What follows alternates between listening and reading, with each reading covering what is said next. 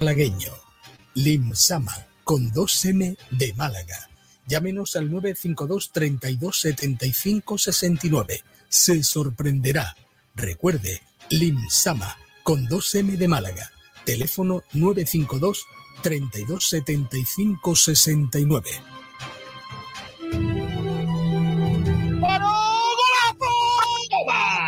¡Qué golazo de Ramón! ¡Qué golazo!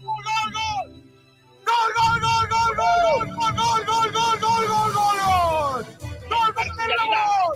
¡Gol de Ramón! ¡Gol de Ramón! ¡Gol, gol, gol, gol, gol, gol, gol, gol, gol, gol! ¡Me quito la camiseta yo también! ¡Ramonillo! ¡Me da algo! ¡Minuto 87! ¡Viva el fútbol! ¡Qué golazo de Ramón, Chu! Los sentimientos no se pueden manejar muchas veces. Si el Málaga requiere de mí en este momento, Ojo, que yo podía haber cerrado dos jugadores por, mi ego y, y quedar como un campeón y por Calle Lario tocándome las palmas, la gente. Pero el, el Málaga está en todo. Y entonces hay que ser responsable con, con todo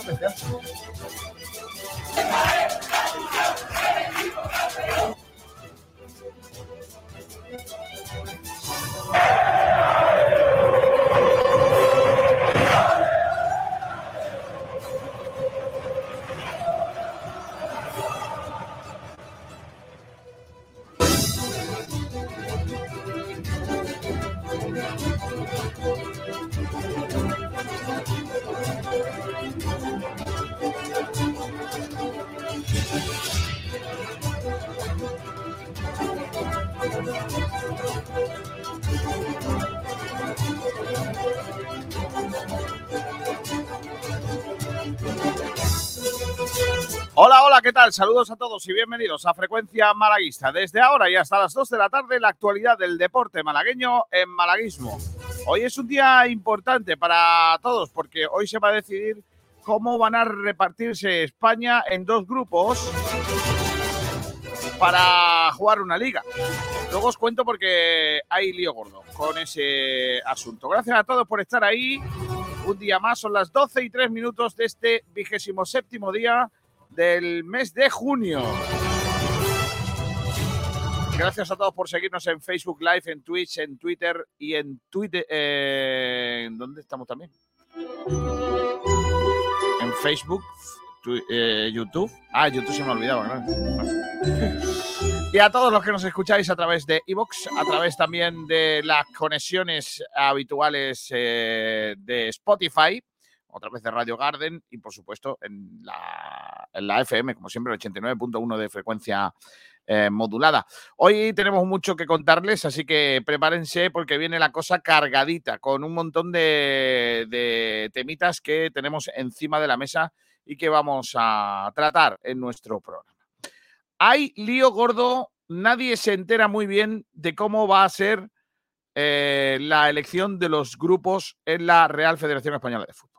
Esta mañana ha comenzado la reunión asamblearia de la federación en la que supuestamente se iban a exponer los modelos para hacer los grupos que luego, supuestamente, como se hizo el año pasado, se tendrían que aprobar en las, eh, bueno, eh, a través de votaciones telemáticas de los clubes. Eso fue lo que pasó el año pasado, el año anterior. Pero ahora mismo, eh, la, la noticia es que eh, estamos pendientes de esa votación. Eh, no sé si ya hay algo oficial, porque a mí me da un error esta historia. Voy a intentarlo de nuevo, pero atento, ¿eh? El caso es que en- a lo largo del día se tiene que conocer ese, ese, ese grupo. Eh, voy a saludar a los compañeros que ya están con nosotros, pues, empezando por José Sabatel. Hola, José, ¿qué tal? Muy buenas. Muy buenas, Kiko. Si quieres, hacemos una cosa. Antes de que presentes a nadie, te leo la configuración del grupo porque Es ya la tengo que- aquí. Es que espérate, ¿eh? vaya a ser que sea un fake como la copa de un No, no, no, no, no, no. Tweet, tweet oficial de la, de la cuenta de la Primera Federación, Primera Ref, eh, con 40.000 seguidores. Sí. Eh, oficial, aprobada la configuración del grupo de Primera Federación. El grupo 1 es 1 y te voy a leer el grupo 2, que es el que os interesa. el grupo está- 2, donde está el Málaga de Fútbol, que va a estar compuesto por Ceuta, Mérida, Algeciras, Antequera, Sanluqueño, Alcoyano, Baleares, Castellón, Intercity, Atlético de Madrid B, Recreativo Granada, Córdoba, Linares, Málaga, Recreativo de Huelva, Real Madrid Castilla, Real Murcia, San Fernando Isleño, Ibiza y Melilla. Básicamente, Es la configuración que se ha establecido eh, por eh, la votación eh, de la Federación Española de Fútbol. básicamente norte-sur con Ibiza y con Baleares, que era lo que estaba ahí pendiendo. Vamos a, íbamos a ver qué iba a pasar. Pues con ellos dos, sin unionistas. Así que, bueno, pues al final ha habido alguna que otra variación, pero es el, el grupo definitivo. Así que ya está. Si quieres, ahora eh, voy a subir la foto por aquí para ponerla, porque tenemos la imagen de, de los mapas, o del mapa que, que es finalmente el de la división, pero es una división eh, de norte-sur clara. ¿eh? Además, han partido Madrid en dos, así que te la pongo en, en tal. Mientras tanto, vamos a, a seguir presentándola, compañeros. No, lo, lo que sí está claro es que lo que ha ocurrido es que eh, ha se ha impuesto lo- la normalidad dentro de, Sí. de esa elección. O sea, era lo más lógico, era prácticamente lo que ha sucedido y, y no tenía sentido que fuera de otra forma, que es como al principio quería meternos en un lío Rubiales. Ahí tenéis la composición del grupo 2. eh, Ceuta, Mérida, Algeciras, Antequera, Sanluqueño, Alcoyano, Baleares, Atlético Baleares, Castellón, Intercity, Atlético de Madrid B, Recreativo Mm. Granada, Córdoba, Linares, Málaga, Recreativo de Huelva, Real Madrid Castilla, Real Murcia, San Fernando Isleño, Ibiza y Melilla. Y si te parece, son los, los grupos. Voy a saludar mientras que tú preparas todo eso. Bueno, tenemos el mapa, ¿no? Venga, dale, dale. lo, dale. te lo pongo ya. Mira, fíjate, maravilla, ¿eh? Eh, esto, esto es radio. Eh, aquí está el mapa. Eh, los equipos que están en la zona naranja son los del grupo 1. Además, fíjate, hay- hemos hecho muchas líneas, muchas curvaturas, muchas no sé qué. La federación no se ha complicado. Ha dicho, mira, aquí pongo la línea y aquí te quedas. Así que los equipos más al sur son los de Madrid, el Unionistas, el Nastic tal. Y desde Atlético de Madrid B y Real Madrid Castilla y Castellón para abajo. Así que el Málaga, como muy Sí, lejos, lo que pasa tendrá es que que ir. nos han, nos han puesto dos viajes a las islas. Ya, bueno, a, a alguno de aquí nos gusta mucho la isla, eh, también te digo. No, ya, ya. Yo conozco. No, no, eso es el dos problema, viajes pero a las islas y dos viajes a África. do- dos a las islas, dos a África, dos a Madrid y uno a Castellón. O sea, que eso es lo, eso es lo más lejos que va a viajar el Málaga. Pues es que, claro, eh, habiéndose hablado de que se podía dividir Andalucía, de que se podía tal, finalmente, pues eh, no, hay, no hay mucho debate. Y por ahí están Alcoyano, Intercity y Murcia, y después, pues, Gracias. Mérida. Gracias a la Real Federación Española de Sí. Fútbol por sacar estas cosas justo en el inicio del programa, ¿eh? después de toda la mañana preparándola. Correcto. Fernando está por aquí, hola compa, ¿qué tal? Muy Buenos buenas. días. Buenos Está días, chicos. Aragón, ¿qué tal? Buenas tardes. Buenas tardes, ¿qué tal? ¿Cómo estamos? Eh, ¿Creéis como nosotros que ha- ha- se ha instalado la cordura por una vez en la federación o no? Sí, totalmente. Y además un poco también se ha resuelto la duda que teníamos de si iban a partir comunidades. La Comunidad de Madrid queda partida en dos. Verá que dentro de todas las comunidades es la más lógica porque es la que los desplazamientos mm, quedan siempre más cercanos, no tienen desplazamientos a más de 600 kilómetros prácticamente. Y bueno, es verdad que había posiblemente una posibilidad todavía mejor para el Málaga, que era coger a todo Madrid y ahorrarse Castellón y, e Ibiza, pero la federación ha querido dejar dos de los recién descendidos en el grupo 1 y dos de los otros dos de los recién descendidos en el grupo 2. Entonces, bueno, es verdad que es lo más lógico en cuanto a nivel para los dos grupos. No, yo creo, Fernando, que eso es hacer un, un poco más equilibrado, ¿no? Los, los dos grupos, porque si no sería algo descompensado.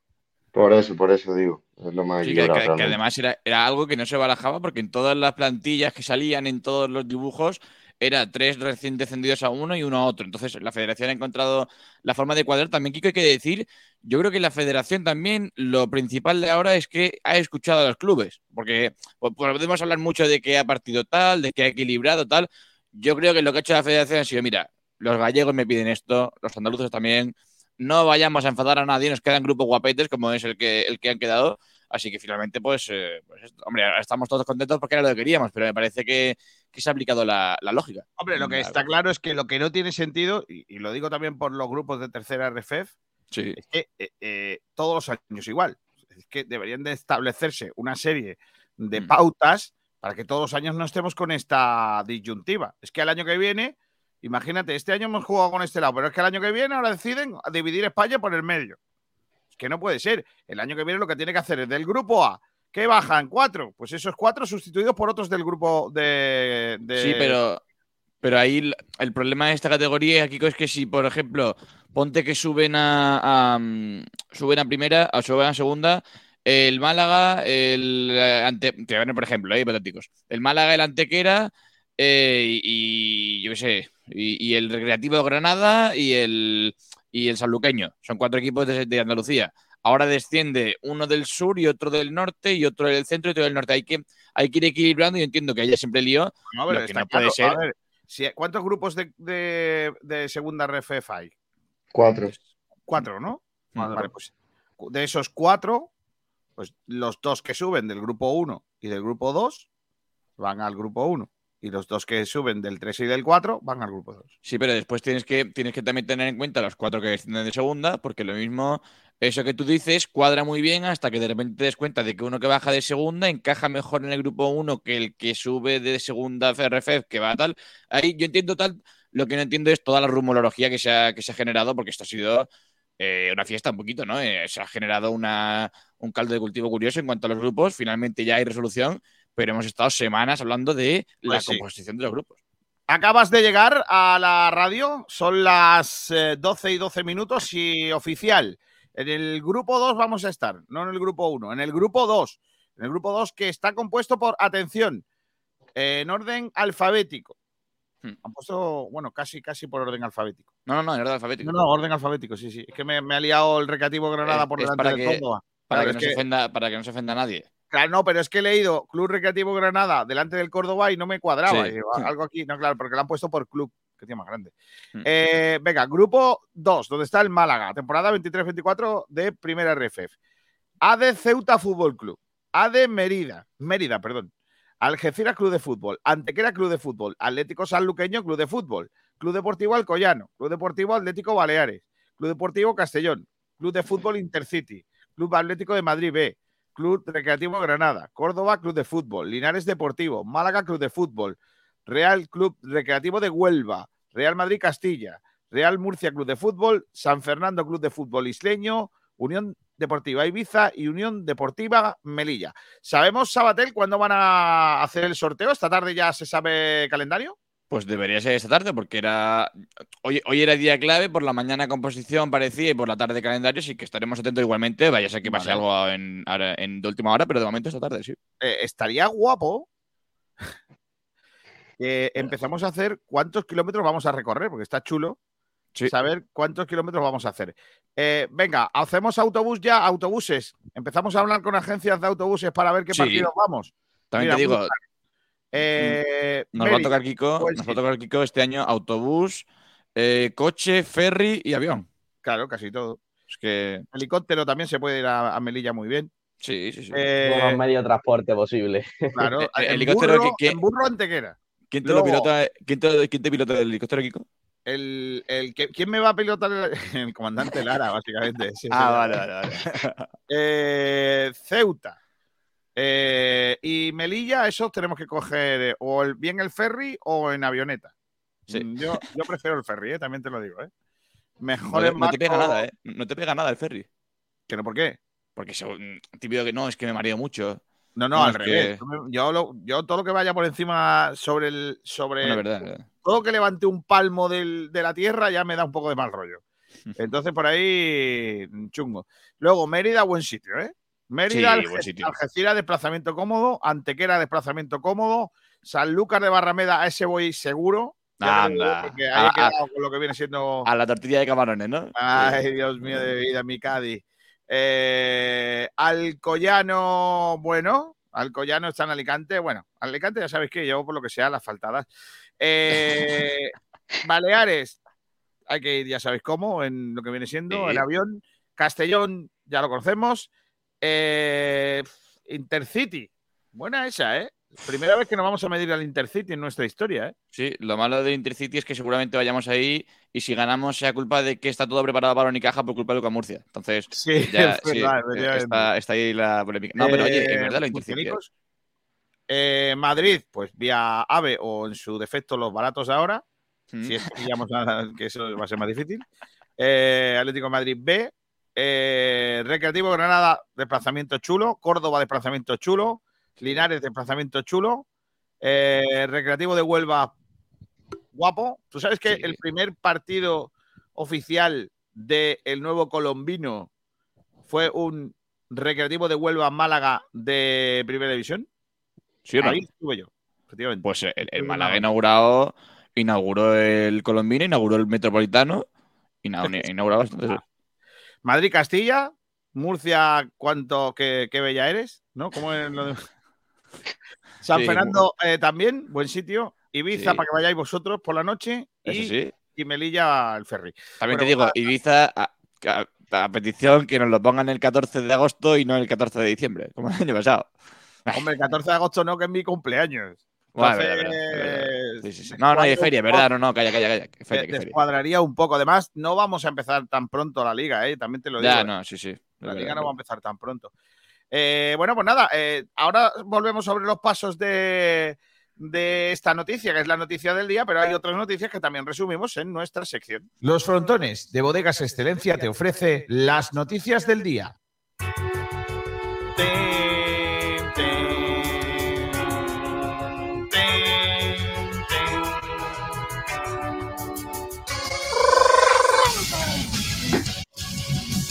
Ya hay grupo para el Málaga Club de Fútbol, lo hemos contado hace unos instantes. Estará enclavado en el grupo 2 de la primera RFEF, un grupo que nos cuenta el gran José Sabatel.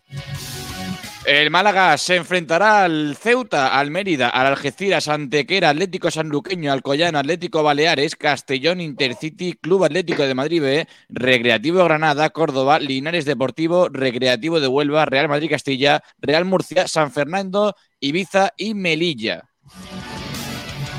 Más cosas con respecto a la, información del eh, grupo y del Málaga. Han sacado los compañeros de El Español, periódico El Español, los ingresos por televisión de este año. El Deportivo de La Coruña, como no podía ser de otra forma, que diría el otro, eh, es el eh, que más dinero ha ganado con mucha diferencia con respecto a los demás. El club mm, deporti- del Deportivo de La Coruña Sí. ingresó por derechos de televisión nada más y nada menos que 783.882 euros. Estos ingresos de televisión, según eh, esta información, vienen dados por la capacidad que ha tenido el Deportivo de La Coruña de conseguir más suscriptores y eh, ingresos por eh, temas televisivos. Así que el Deportivo no habría llegado al millón de euros, pero superaría los 780.000 euros. El segundo, sorpresivamente, agarrado porque es que no lo entiendo, pero bueno, es lo que hay. El segundo equipo que más dinero ha ingresado por las televisiones ha sido el Cornellá, 366.809 euros. Mucho me parece, pero bueno. El tercero sería el Córdoba, Sí. que se habría quedado con 338.111 euros.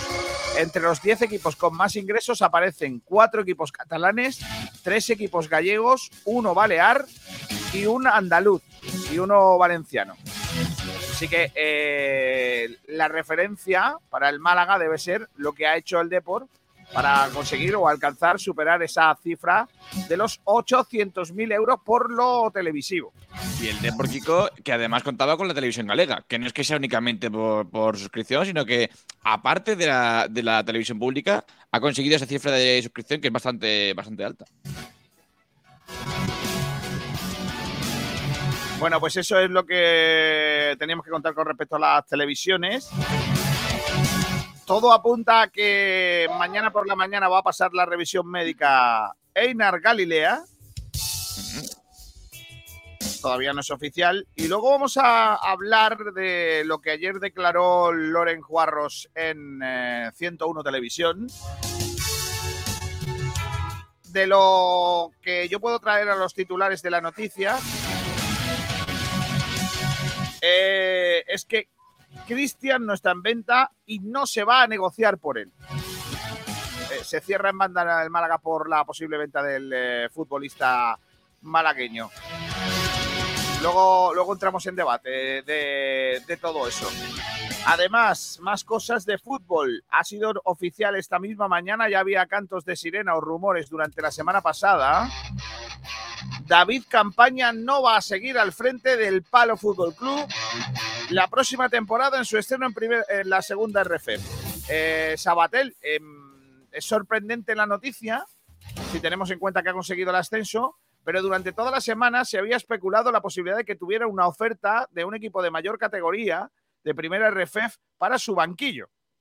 Así es, David Campaña, que además desde el club nos transmitía mucha tranquilidad, que el técnico Marbellí, salvo sorpresa, iba a seguir, pues sorpresa te da la vida precisamente, y David Campaña pues finalmente no seguirá en el palo. Es algo que nos ha pillado un poquito tras pie, pero como tú dices, Kiko, parecía que había alguna oferta, se rumoreaba la semana pasada que podía tener alguna propuesta sobre la mesa de un equipo de primera federación, así que quién sabe si David Campaña el año que viene se enfrentará al Málaga, porque lo que parece, o lo que parece no, lo que ya es oficial es que no lo hará con el palo esta, esta campaña. Vamos a ver precisamente a quién acaba anunciando el conjunto baleño, pero de momento David Campaña no seguirá en el palo y posiblemente acabe, acabe ascendiendo a otra categoría más. Pues sí, posiblemente acabará ascendiendo a otra categoría, porque yo, insisto, los rumores que a mí me llegan es que tiene una oferta de un equipo de primera RFF que estará en el grupo del Málaga. Uh, pero esa, esa, eh, realmente ese rumor tiene que llegar ahora porque hasta ahora no sabíamos quién estaba en el grupo de Málaga. Yo lo oí el viernes. Ah, bueno. Entonces, llega un equipo gaditano, ¿no, Kiko? Yo- Claro, yo lo oí el viernes, Ah, se trataba de un equipo cosas. se, se trataba de un equipo gaditano y por eso digo que iba a estar en, un en el grupo del Málaga, porque en, toda, en todas las cuentas salía es- de esa manera. Así que, bueno, sabes cosas tú. eh. yo sé cositas. Lo que pasa es que no puedo decir el equipo porque no quiero meter en un lío al que me lo ha contado. Haces bien, haces bien. ¿Vale? Entonces, pero bueno, David Campaña dejará de ser entrenador del palo. Ahora hay un banquillo ahí guapo para algún entrenador malagueño, ¿eh? Sí, vamos, Vamos a a ver ver. quién, vamos a ver quién llega ahí, pero la verdad que es un caramelito el, el banquillo del palo. Y hablando de entrenadores y cambiando de deporte, eh, equipo grande, campeón de liga, que pierde a su técnico. Ya sí que Vicius dejará de ser entrenador del Barça, va a cogerlo Roger Grimau, eh, que como jugador me parecía un tipo lamentable. Como entrenador no lo tengo calado, así que no puedo decir cómo es. Aparte que tenga el pelo rizado. Eh, así que dicho todo esto, eh, cambio de entrenador en el eh, baloncesto que afecta al Unicaja. Con respecto a Unicaja no hay muchas noticias. Si quieres una más de baloncesto que te doy, es que Nicky Jan, Sí, que tiene nombre de videojuego chungo, Nicky Jan está entrenando en Fuengirola, en el Envasi. Ha echado Nicky una Jam. allí. Nicky Jan, ¿sabes quién es Nicky En- Jan? Nicky Jan, no? Sí, sí, se quieren. Es, Nicky Jam no es cantante. Claro, claro, Nicky Jam, el cantante, de, Pero el cantante de reggaetón. eh, yo no sé si es, ¿es reggaetón o es rap lo que hace. No, reggaetón, Reggaetón. y trap. Reggaetón, sobre todo. Bueno, Nicky Jan, ¿qué eh, ¿por qué canciones lo puedo conocer? ¿Por qué cosas que ha hecho que puedo conocerle? Eh, Así lo más gordo que haya hecho, aparte de ir a entrenar al Envasi, que yo pueda conocerle. Mm, no sabría Hombre, que si no te gusta el reggaetón, alguna. Pero, coño, pero, el pero amante si, remix, pero si es tan conocido, alguna le conoceré, ¿no? Eh, bueno, sí, a ver, no, no- no tiene mucho que ver, ¿eh? Hay que- una canción que se llama El Amante, otro que se llama 69, me va gustando. Sí, sí, sí. Hay, hay otra canción que se llama Sí, sí, hay Travesura. cositas. Travesuras, travesuras lo, deberías conocer por que se travesuras. llama Hasta el Amanecer. Por lo que sea, esto- este tipo de canciones a mí me gustan, ¿eh? Sí, eh, forma parte de un disco que tiene educativo para los chavales de 0 a 5 años. eh, entonces, eh, sí, sí, sí, Eh, se Que puede se vayan decir que- iniciando al mundo de la adolescencia. sí. Vale. Eh, ¿Puedo encontrar algo de Nicky Jan que no diga palabrota? Mm. Bah, a ver, Complicado. quizá palabrotas no, pero sí que va a incluir, como se diría, el lenguaje explícito, ¿no? Entonces, bueno, no sé estoy qué decir. intentando buscar, estoy intentando buscar un cover de una canción de Nicky Jam, pero no. Miedo me da, no, no, es que no, no sé, si es, me- no sé si es el mejor negocio para, para empezar el programa, el de, el de El- Nicky Jam. Amante. Vamos a poner cover El Amante. Es que si no nos castiga lo que siendo. Aquí Sí. Mira, una muchacha cantando. Espérate. Ve, hemos dicho tren y ya me están saliendo aquí anuncios de, de trenes. Y es que no puede ser, tío, de verdad, ¿eh? Oye, tenemos descuento en tres los jóvenes, ¿eh? De, de Sí, 18. claro, pero yo no. Sí, es verdad. Yo- Aquí está, espérate. Esta canción se supone que es de Nicky Jan. La va a cantar una muchacha con un muchacho al, al piano, ¿eh? Venga, Nicky Jan, que lo mismo te entrena al baloncesto que te compone cosas como esta. Me cansé, no quiero ser tu amante. ¿Cómo? Te digo de mi parte. Que no aguanto más. Pero esto es un baladón, ¿no? No, pero es que no era así la canción, Kiko. Ah, que la canción por Claro, lo que es sea que es no- otro ritmo, Claro. con Nicky Jan es otro ritmo. es otra Claro, cosa. claro. O sea, esta, canta, esta muchacha canta mejor que él, ¿no? Sí, sí, vocalmente, sin duda. Ah, vale. Espera, que ahora se calienta, ¿no? Bueno, a lo mejor la palabra no es la mejor. Eh, ahora se va revolucionando un poco. No se entere y sepa que soy dueño de usted. Vale. Eh, esto se supone que lo ha compuesto Nicky Jam. Sí, con otro ritmo, pero sí. Con otro ritmo, pero, pero la muchacha no le da coraje cantarla, ¿no? Pues entonces igual no es tan mala.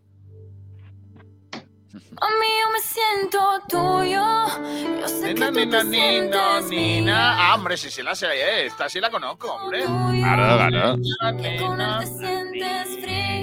Ah, sí, hombre, ya está. Vale, vale, vale, vale. Ya sé quién es Nicky Jan. Ya está. Es que, claro, está, he leído en la noticia, todo el mundo dice, ha estado Nicky Jan entrenando a un Fuengirola. Y digo, joder, ¿quién será este tío? Ya le he pillado, ya le he pillado. Eh, más cosas. Eh, nombres propios del deporte malagueño. Silvia Arderius, nuestra gran Silvia Arderius, que ha sido elegida MVP de la Liga Guerreras y la mejor central. Enhorabuena Vale. para Silvia Arderius. Más cosas. Eh, Marta Caparrós, que ha sido medalla Sí. de plata en los Juegos Europeos de en la modalidad de pádel. La buena de, la buena de Martita que, que perdió, en la, perdió en la final contra las italianas, pero oye, mm, se ha dado muy bien el, el- los Juegos Europeos de Cracovia y sobre todo Martita Caparrós que, que está ahí peleando. Vale. nivel. Eh, más, coras, eh, más cosas. Sara Martínez, eh, que va a estar con España en la selección sub-17 de fútbol sala. La jugadora del Nueces de Ronda. Ayer lo adelantábamos y hoy ya lo contamos así. También nuestro compañero Nacho Carmona, adelantado en el Diario Sur, Mm. Hoy que el rondeño Antonio Becerra va a correr eh, el Tour de Valromey, que viene a ser como un Tour de Francia en pequeñito para los juniors. Él está corriendo en un equipo de filial de Astana y Mm. va a correr el Tour de Valromey, eh, que es conocido como el Mini Tour de Francia. Eh, Sí. Es una de las carreras más importantes del calendario junior a nivel mundial, que este año va a cumplir 35 años. Son cinco etapas, desde el miércoles 12 de julio al 16, y se va a concentrar en los Pirineos franceses. Están confirmados 29 equipos, entre los que destaca eh, la participación de 203 corredores, y allí va a congregarse la élite de la categoría y muchos filiales de formaciones UCI World Tour, como el caso del Bora, el G2R, el Bahrein Mérida, el Suzán, eh, Quid Step, en fin, equipazo. Así que desde aquí, suerte, a ver si en los próximos días podemos tenerle eh, con nosotros a Antonio ¿Cuánto eh, te emociona? Becerra. Hombre, ¿Cuánto te emociona, Kiko? No, te, te iba a decir que, que un canterano tuyo saque exclusivas de ciclismo. Ah, te has dado cuenta, ¿eh? Como, como lo, que, eh, lo que he creado con Nacho Carmona. Ahora está aprendiendo el camino bueno, ¿eh? ¿Cómo, cómo- cómo ha cogido el camino bueno? Bueno, y también una noticia de fichajes, en este caso de, de progresión, en la de Javier, eh, Javier Campano, que va a jugar con el primer equipo de la Universidad de Málaga, Bishoker eh, UMA, que ha sido ascendido. Y lo último que os tengo que contar es que ha llegado a Málaga para quedarse. Primer torneo Padel Silla de Ruedas. Ojo, que se va a celebrar en las instalaciones de David Joy. A ver si, a ver si os tira el vídeo por copyright. ¿eh? Ya, ya, por eso, por eso quito la música. O sea, Es que eh, eh, campeonato de, de pádel para en silla de ruedas que se va a celebrar en eh, Málaga en las instalaciones de David Joy. Así que, bueno, un buen evento que cuenta con la ayuda, con el patrocinio de la eh, del Ayuntamiento de Málaga, del área de deportes del Ayuntamiento de Málaga. Estoy viendo una- unas imágenes. Es que esto tiene que ser complicadísimo, ¿eh? Estoy viendo que, verdad, que ¿eh? se, permiten hasta dos botes, ¿eh? por lo que veo en, en pantalla, pero ojo, ¿eh? Hombre, pues se, permiten hasta dos botes, pero ya con dos botes es que me parece muy fuerte. Sí, sí, sí, no, no, sí, por eso digo que, que solo dos botes. Eh, Solo en la silla, para agacharte a coger bola, ya me parece una pasada, ¿eh? Mamma mía. Aquí, a más de uno quería yo ver a, jugando al pádel aquí, ¿eh? Sí, sí, sí. No, más de uno me podría verlo jugar al pádel sin, sin silla siquiera. O sea, no, no, no por la silla. Pero sí, la verdad que es complicadísimo. Pues nada, eh, en Málaga, que, que estamos también por el deporte inclusivo, en este caso con el eh, pádel en silla de ruedas. Y ya está, esto sería toda la actualidad del día en cuanto a deporte malagueño. ¿Bota de taco tenemos? Pues sí, tenemos bota de taco y también tenemos a los oyentes que están dispuestos a decir un montón de cosas en el día de hoy.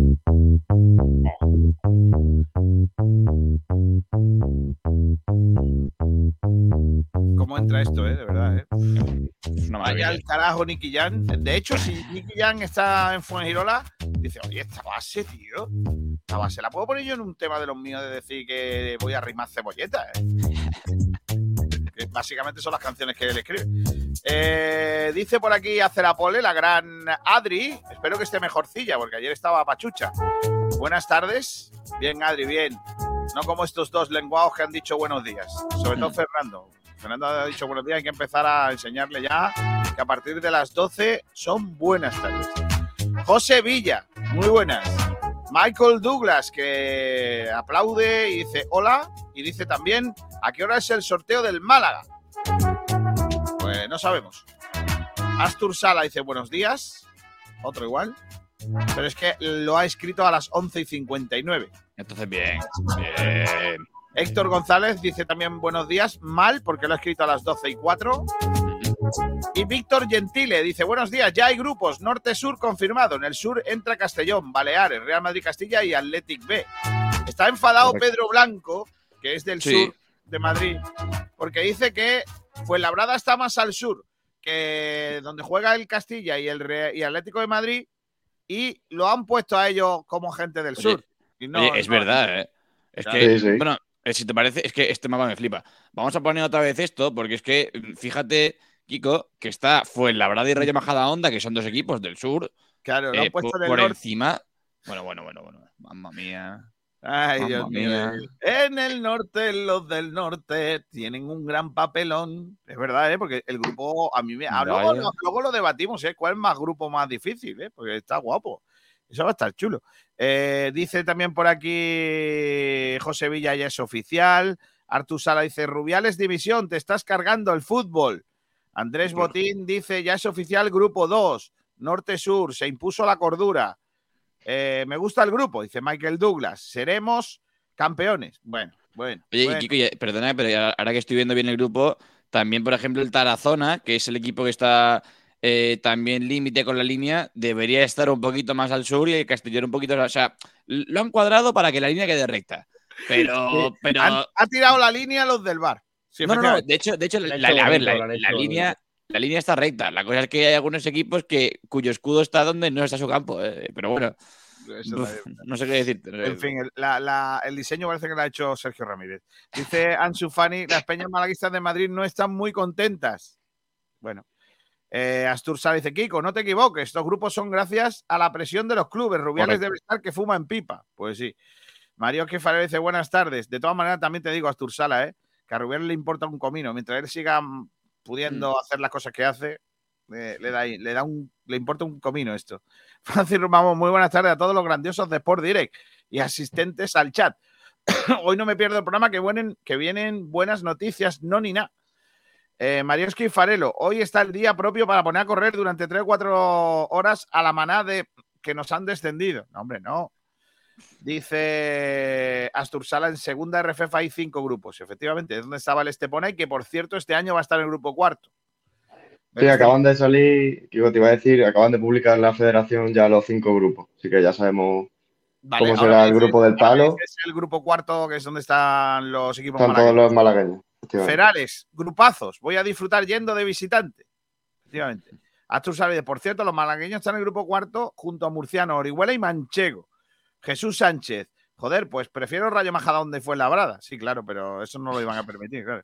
Ya. Francis ponlo otra vez para la captura de pantalla del grupo del Málaga. Vale, ya lo hemos puesto antes. No entiendo nada, dice Rumbamos. Todos los equipos del grupo 2 serán nuestra liga, efectivamente. Eh, Victoriano, sí, sí, sí, Rumba. Esa es nuestra liga. Ole, dice Rumbamor. Eh, Pitufes Tures, qué pena, nos tocó un grupo diferente. Sí, claro, tú querías jugar contra el Málaga, Pitufes. Anda. Antonio Hurtado, Melilla en avión 45 minutos, en el Melillero 7 horas. No, no. Uy, uy, uy, uf, el melillero, ¿eh. Un melillero. Hombre. Melillero no. Lo único bueno del Melillero es la ola, pero lo demás no. Correcto. Eduardo Meca, hola ahí, ni Ponferrada, ni Fuenlabrada, ni Depor. Me gusta. Yo, quería- yo quería jugar contra el Deport. tío. Ansu Fani, David Campaña, suplente de Pellicer. Ahí lo dejo. Sí, hombre. Clement M. Bonjour, bonjour desde Málaga. ¿Cómo estamos? Ah, desde Málaga, que está en Málaga, Clement, ha venido. Pero bueno. Invítate a algo. Faliabo, entro y lo primero que escucho es que Nicky Young ha estado entrenando en Fuengirola. Michael Douglas, ¿para cuándo será la nueva camiseta? Se supone que 11 de julio, ¿no? Para, esa semana. Esa semana va a ser la de los abonos y la de la camiseta. O sea que esa semana va, va a haber va a haber trabajo, ¿eh? por lo que sea. Sí, sí. Dice Astur Sala, ahora que habláis de silla de ruedas, la Real Federación Española de Fútbol va a sacar competición de fútbol en silla de ruedas. Muy bien. Desconozco esa, esa información. Eh, Francis Rubamor, a eso juego yo con los ojos cerrados. Anda, anda. José Belmonte, buenas chicas, ¿qué tal? También aparece por aquí Astur Sala y la primera RFEF sacó la circular con los horarios de los partidos. Primera RFEF, a- honorarios de los árbitros, perdón. Jolines, ¿cómo he leído eso? Primera RFEF, árbitro principal, 300 pavos. Asistentes, 168 euros. Cuarto árbitro, 84 euros. Para la organización arbitral, 75. Oye, ¿Cómo Kiko, perdona, pero es que, claro, me estoy viendo en Twitter las cosas. Es que es algo que me interesa mucho la división de los grupos. Se, se, mm, eh, tiene lugar una curiosidad y es que tanto Rayo Majadahonda como Atlético de Madrid B juegan en, en Majadahonda, pero uno está en el grupo 1 y otro en el grupo 2. O sea, Sí. juegan en el mismo. Porque eh, el, el- el Atlético de Madrid entra más por abajo. Y, el- Sí, y el, sí, el ¿no? otro por el otro lado, sí. Por la puerta sur y otro por la puerta. Sí, La sí, otra, sí, claro, sí, efectivamente. sí. Mamma mía. Eh, dice también Peter Festures, dos de los madrileños comparten estadio. ¿Mm? Eh, Víctor Gentile dice, a ver, ayer se hablaba que se iban a tener en cuenta dos cosas para los grupos, además de la geografía. Número de filiales y número de extendidos de segunda. Pues, Pues, ya sabéis lo que han hecho con ella. Número de descendidos de segunda sí, número de filiales también, porque en el sur están Atlético de Madrid B y Castilla y en el norte Real Sociedad B y Celta B. Bueno, y, y, y Barça Athletic, claro. Claro. Y, y Adri- abajo, vale, y- y abajo, perdón, y abajo re- Recreativo Granada. Sí, sí, vale, bien. bien. Dice Adri82, estoy algo mejor, gracias. Me alegro. José Belmonte dice, pues yo pienso que el grupo más difícil es el nuestro. También dice JMRC, el calendario con los horarios cuando salen. Eh, que lo flipas. Bueno, pues ahora a cerrar los 8 o 10 fichajes que necesitamos para no hacer el ridículo. Y Francis Rumamor dice, tuve eh, épocas en las que jugaba al básquet en silla de ruedas y manejo de silla de lujo. Así que el padre solo tiene que manejar la silla con velocidad. Es difícil, claro. Perfecto. Bueno, eh, eh, bueno, yo creo que lo que tenemos que empezar es a ver qué le ha parecido a la gente lo de los grupos, ¿no? Sí, a ver, claro, es que pasa una cosa, es que nosotros habíamos planteado el, el programa para hablar de los fichajes, tal, y después de los grupos, pero tú sabes que a la federación le gusta, le gusta llegar como elefante en cacharrería, así que si te parece, pues vamos a ver, a ver qué opina la gente de los grupos, sí, sí.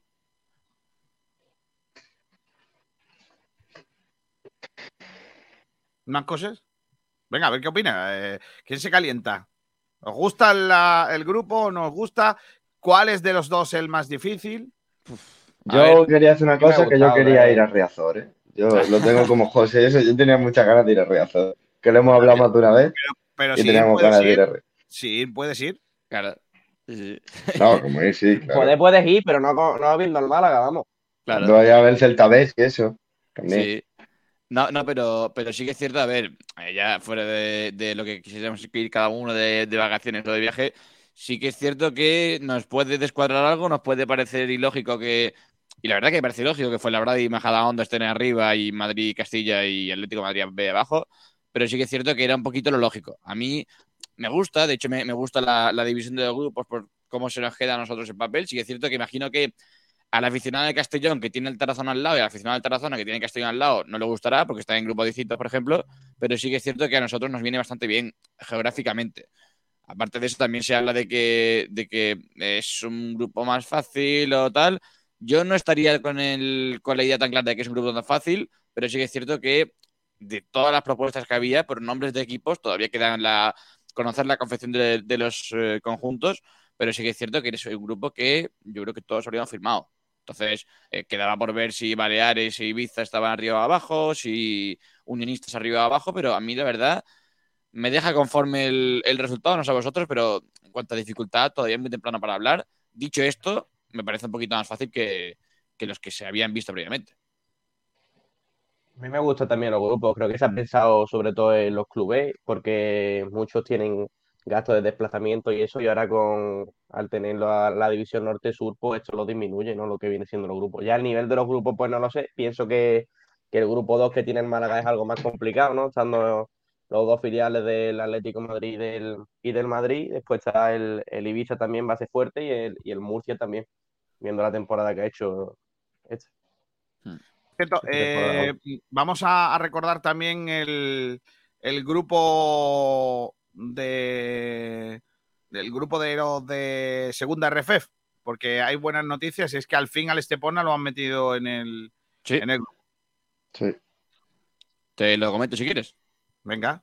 No, Pues el, gru- el grupo 4 de Segunda Federación, que va a estar compuesto por Águilas Fútbol Club, Betis Deportivo Balompié, Antoniano, Cádiz Mirandilla, Estepona, eh, Manchego Ciudad Real, San Roque de Lepe, El Palo Fútbol Club, Cartagena B, La Unión Atlético, Mar Menor, Marbella, eh, iba a decir Marbella B, eh, Marbella, eh, Orihuela, Real Balompié Calinense, Sevilla Atlético, UCAM Murcia, Vélez y Yeglano Deportivo. Así que todos juntitos en, en Málaga, en el grupo 4.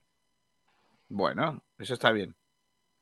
Me gusta el grupo porque también es natural, por otro lado, y, y tal. Hay que recordar que, mm, que el- la, la cuestión de- del, del- del- del Estepona es porque el Estepona compró una plaza Sí. que estaba en el otro grupo, ¿vale? Entonces, está claro que, que son dos cosas distintas, ¿no? Una cosa es eh, el que tú compras una plaza a última hora y el que te metan en otro grupo distinto. No es que le metieran un grupo a joder, sino simplemente lo hicieron de esta, de esta forma y ahora, pues afortunadamente un año después, le han puesto en el, en el grupo con el resto de los malagueños para poder cuadrar este, este asunto.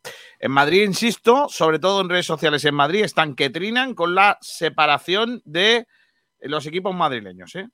Y es lógico, es que, mm, a ver, nosotros hablamos de, de lo, de lo bueno y de lo bonito que se nos queda a nosotros el tema, pero es que uf, en Madrid han hecho un poquito la guaña, ¿eh? han hecho un poquito lo de, bueno, pues te meto aquí, te meto acá, y, pero- lo peor, Kiko, no es solamente que la hayan hecho, sino que te la hacen y en el mapa te ponen al Fuenla y al Rayo bajando arriba, oye, a ver si, a ver si cuela, a ver si vosotros os creéis que sois del norte de Madrid. Bueno, está un poquito, un poquito hecho de aquella manera. Yo entiendo que nos viene bien y que es lógico, pero, pero es un poquito raro, la verdad, lo que han hecho en, Madrid. Por cierto, también eh, hay que pensar en el, en el tema de, fil- de filiales, ¿sabes? Eh, si Sí. tú pones a los dos de Madrid, eh, a los dos filiales que hay en Madrid, en el grupo norte, eh, te quedas con cinco filiales y en el grupo sur prácticamente no hay ninguno. Entonces yo creo que lo han hecho más que nada para, para equilibrar un poco, ¿no? Que ojo, eh, lo, lo comentan por el chat y lo decía Fernando antes, me parece que es lo lógico que si hay que partir de algún sitio sea Madrid, que es la que mejor combinación tiene de viajes y es la que tal, y la que, la que más cercanía tiene, es lo lógico.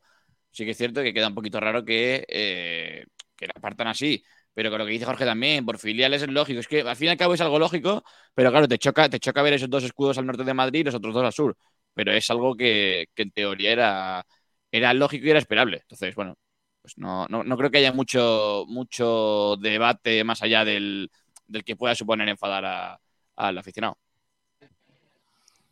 eh, Michael Douglas dice, es un derby entre Majadahonda y Atlético de Madrid. No, no es, no, No. sí es un derby, claro. Sí, pero no lo va a ver. Pero no. Este año no. Son los buenos, son lo que La haya feria, playoff. la feria de, la feria de Majadahonda. Sí. Sayun 99-27. A ver, yo pienso que los grupos lo podrían haber dividido pa- más favorecedores para los andaluces, que claramente es el sitio donde más equipos hay. Más favorecedor es complicado. Eh, eso es lo que yo creo. Bueno, estaba lo de coger Madrid entero y te ahorrabas Castellón e Ibiza, pero claro, te quedabas el Málaga único recién descendido y te quitabas también al Castellón, que sabes que va a ser un equipo fuerte porque lo es todos los años. Era lo único más sencillo que había para los andaluces, pero es verdad que en cuanto a igualdad, creo que es prácticamente lo más igualado. Realmente. Vámonos hasta, vámonos hasta Madrid. Ahí está Pedro Blanco. Hola, Pedrito. ¿Qué tal? Muy buenas. No te oímos, Pedro. Está silenciado. Tienes que activarte. el A ver, ahora. ¿Ahora? Hola, buenas tardes. Hola, ¿qué tal, Kiko? ¿Me pillas en la calle? Vaya, vaya melenas, ¿eh? No te veía yo con, eh, con esas melenas así, ¿eh? Sí. Sí, sí, parece mentira que con tanto calor que hace ahora mismo en Madrid, que tenemos 32 grados, que estoy yendo un pues- poquito al gimnasio. eh, sí, sí, sí, sí. Bueno, están en Madrid un poco mosqueados con el reparto de los dos equipos, de los cuatro equipos madrileños, ¿no? Porque además no tiene demasiado sentido, al menos geográficamente.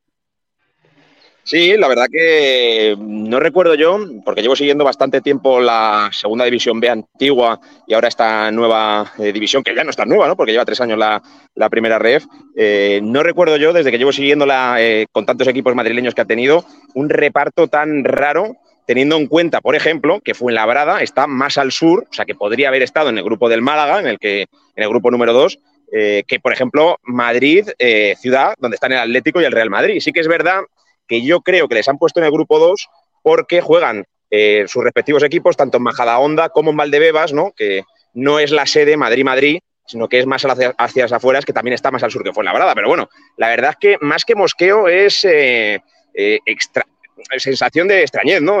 da la sensación de que han evitado que el Atlético de Madrid y el Real Madrid estén en grupos separados para que haya un derby de filiales y les han puesto pues en el grupo 2 pues por no partir de otra manera, pero es extraño, ¿no, Kiko? Que, que, dos equipos de Madrid, como son el Fuenlabrada y el Rayo Majadahonda, estén en el grupo 1 y dos filiales, en este caso, que también son de Madrid, estén en el grupo 2. Eh, ¿Te gusta a ti eh, esta disposición? No a mí no me molesta, ¿eh? A mí no me molesta y a mí me gusta más, sinceramente, que sea norte-sur. Lo que estaba comentado también por un grupo de WhatsApp que tenemos, Borja, del que, Borja Aranda, del que estoy muy de acuerdo, es que tendría más sentido que los cuatro madrileños fueran o al norte o al sur y los dos que están en las Islas Baleares fueran al norte o al sur, para evitar que las comunidades autónomas se partan, porque en este caso la única comunidad autónoma que se parte es Madrid. A mí, sinceramente, eh, como seguidor pues, del Real Madrid Castilla, también eh, eh, del Rayo Majadahonda, un equipo que me ha tocado cubrir en varias ocasiones aquí en medios madrileños, me parece que estuviese en el grupo que estuviese, iba a ser difícil, porque o bien tienes en el norte al Deportivo de La Coruña y en el sur al Málaga o al Córdoba, y equipos que han descendido de segunda división o fuertes que han ascendido también de segunda red, ¿no? Como puede ser el Murcia en el grupo 2, en el grupo 1 sigue el Barça B. O sea que estuviese donde estuvieses, el grupo iba a ser difícil para los equipos madrileños, ¿no? Un poco lo que a mí me toca cubrir eh, en mi comunidad autónoma. Pero nos extraña ¿no? Eh, el aspecto de que eh, dos equipos vayan al norte y dos al sur. Es lo más extraño. Eh, no es ni mejor ni peor. Yo te digo que no estoy mosqueado. O sea, hubiese donde hubiese estado los equipos madrileños, hubiera sido un grupo difícil. Pero nos extraña eso, que, que vayan dos al norte y dos al sur. ¿Por qué? y en ese sentido, hay un oyente que ha puesto por aquí, además con toda la razón, es que tienen que estar que trinan también en Castellón, porque les separan de Teruel, que está a una hora de coche. Sí, sí, son cosas, son cosas extrañas que ocurren en este tipo de sorteo, que el Castellón está eh, pues prácticamente al lado de las Islas Baleares y de lo que tú comentabas, y que le va a tocar jugar, pues por ejemplo, en Huelva, ¿no? Que, no es diagonal, pero bueno, es un buen trecho, por ejemplo. Y le va a, le va a tocar hacer dos viajes a Madrid, eh, seis, no, ocho a Andalucía, ¿no? Y que, por ejemplo, también le pilla cerca, pues Cornellá, Barcelona, el Nástic de Tarragona. Eh, alguien, a alguien le tenía que tocar eso, claro. Los que estamos más en el centro, o más en el, en el mar Mediterráneo, pues sufren más esa partición que evidentemente los que estáis en el sur, ¿no? Que al final, pues bueno, el sorteo es bueno en el aspecto de que hay muchos equipos de la zona, tanto como Ceuta como Melilla, que son destinos muy asequibles para un Málaga que, en mi opinión, Kiko, va a tener muy difícil eh, la primera plaza, pero es uno de los candidatos. Sí, es verdad que eh, aquí estamos hablando mucho del grupo y tal, pero ojo, cuidado con el grupo que, se las trae. Eh, por último, te pregunto, Pedro, eh, el Real Madrid Castilla, que después del no ascenso, ¿tú crees que va a haber allí movida? ¿Que, va a cambiar mucho con respecto al equipo que, que va a jugar contra el Málaga este año? Sí, sí, sí, sí. Eh, lo que sí que tengo yo de información, ¿vale? Que, ya hemos comentado en las últimas horas, es que Raúl va, en principio, ya sabes cómo es esto del fútbol, ¿no, Kiko? Que, conoces mucho mejor que, yo. Eh, al final, Raúl, en teoría, va a seguir, ¿vale? Eh, si no sale oferta, que se habló de que el Salque 04, equipo en el que militó después del Real Madrid, podría tentarle a su banquillo en Bundesliga 2. En principio, la idea del club es que Arbeloa siga en el Juvenil A y que Raúl continúe en su quinta ya temporada en el Castilla. Lo que pasa es que hay muchos futbolistas que sí que van a salir teniendo en cuenta que hay muchos jugadores del juvenil A, de Arbeloa precisamente, que han hecho triplete nacional, que van a subir al Castilla. Eh, jugadores tan eh, buenos en la categoría como Sergio Arribas o Carlos Dotor no van a continuar, eso es eh, seguro, y por lo tanto el Real Madrid Castilla, que era uno de los favoritos al ascenso el año pasado, pues va a tener un equipo, si cabe, mucho más joven y evidentemente, pese a que tenga Raúl y pese a que los jugadores sean buenos, yo ya no le considero un rival para el Málaga en clave ascenso. Eso, ¿qué puede ser también? Que porque no sea clave para el ascenso no significa que no te pueda ganar tanto en la Rosaleda como en Valdebebas. Al final es un equipo fuerte, es eh, un equipo filial y, tanto el Atlético B como el Real Madrid Castilla pueden poner las cosas muy complicadas. Pero yo que, te, que llevo siguiendo la, la división más de 10 años, tanto cuando era segunda B como, como cuando es eh, primera ref, considero ya en clave malaguista eh, que va a ser muy complicado, que los rivales son todos muy igualados y que ojalá, ojalá volváis a la categoría de plata, pero la primera plaza va a ser muy complicada. ¿eh? Gracias por tu optimismo, Pedro, te queremos. Eh, No, no, yo, yo intento, yo intento ser optimista, Kiko. Lo que pasa es que eh, mira el ejemplo del Córdoba, mira el ejemplo del Depor, ¿no? que, son equipos que, que tenían muy buen presupuesto tras bajar de segunda y que la primera plaza solo la consigue uno de 20. Es que la primera plaza solo la consigue uno de 20. Y luego el playoff, eh, ya hemos visto lo difícil que es. Mm, Ya. Te mandamos un abrazo muy fuerte, Pedrito. Muchísimas gracias por, por llamarme y, y nada, eh, esta temporada, pues eh, cuando os enfrentéis a algún equipo de Madrid o cualquier opinión que queráis tener de, de la primera red, pues por aquí estaremos para, para ayudar y comentar la, la actualidad del Málaga. Gracias, Pedro. Hasta luego. Hasta luego, Kiko. Adiós. Noticia que nos van llegando también a última hora, que también queremos sacar aquí, es que hay sorteo hoy también de la Liga Guerreras. Eh, hay sorteo de la Liga Guerreras y ya tenemos la primera jornada de las nuestras, eh, con, con calendario y todo. Eh, Correcto. Y, y me parece que va a haber reedición, ¿eh? Sí, primera jornada de Liga, adiós, claro. contra, contra Elche. Correcto, contra los que acaban Bueno, y, de. este, pero- y este- y este quilombo de, de sorteo, madre Cualquiera- mía. Cualquiera diría que sorteo, ¿eh? Pues lo- los, mía. finalistas de liga. Jornada Sí, sí, sí. 1, sorteo calendario, Liga Guerrera y Verdrolas, primero contra segundo del año pasado. Madre mía, ¿eh?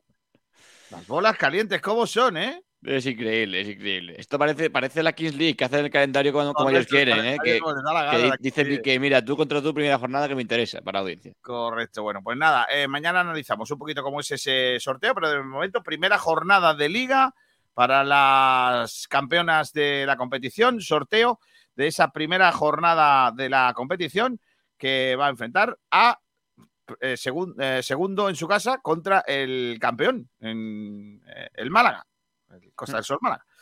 Pues nada, eh, noticia que también adelantamos aquí en Sport Direct Radio para que sepáis que os estamos dando información ahí a casco porro, ahí como el que no quiere la cosa. Bueno, más comentarios de oyentes. Ha dicho un oyente, Michael Douglas, por aquí, ¿a cuántos socios llegaremos? Yo digo que a 10.000. Yo creo que lo superamos. Yo creo que sí, que lo superamos.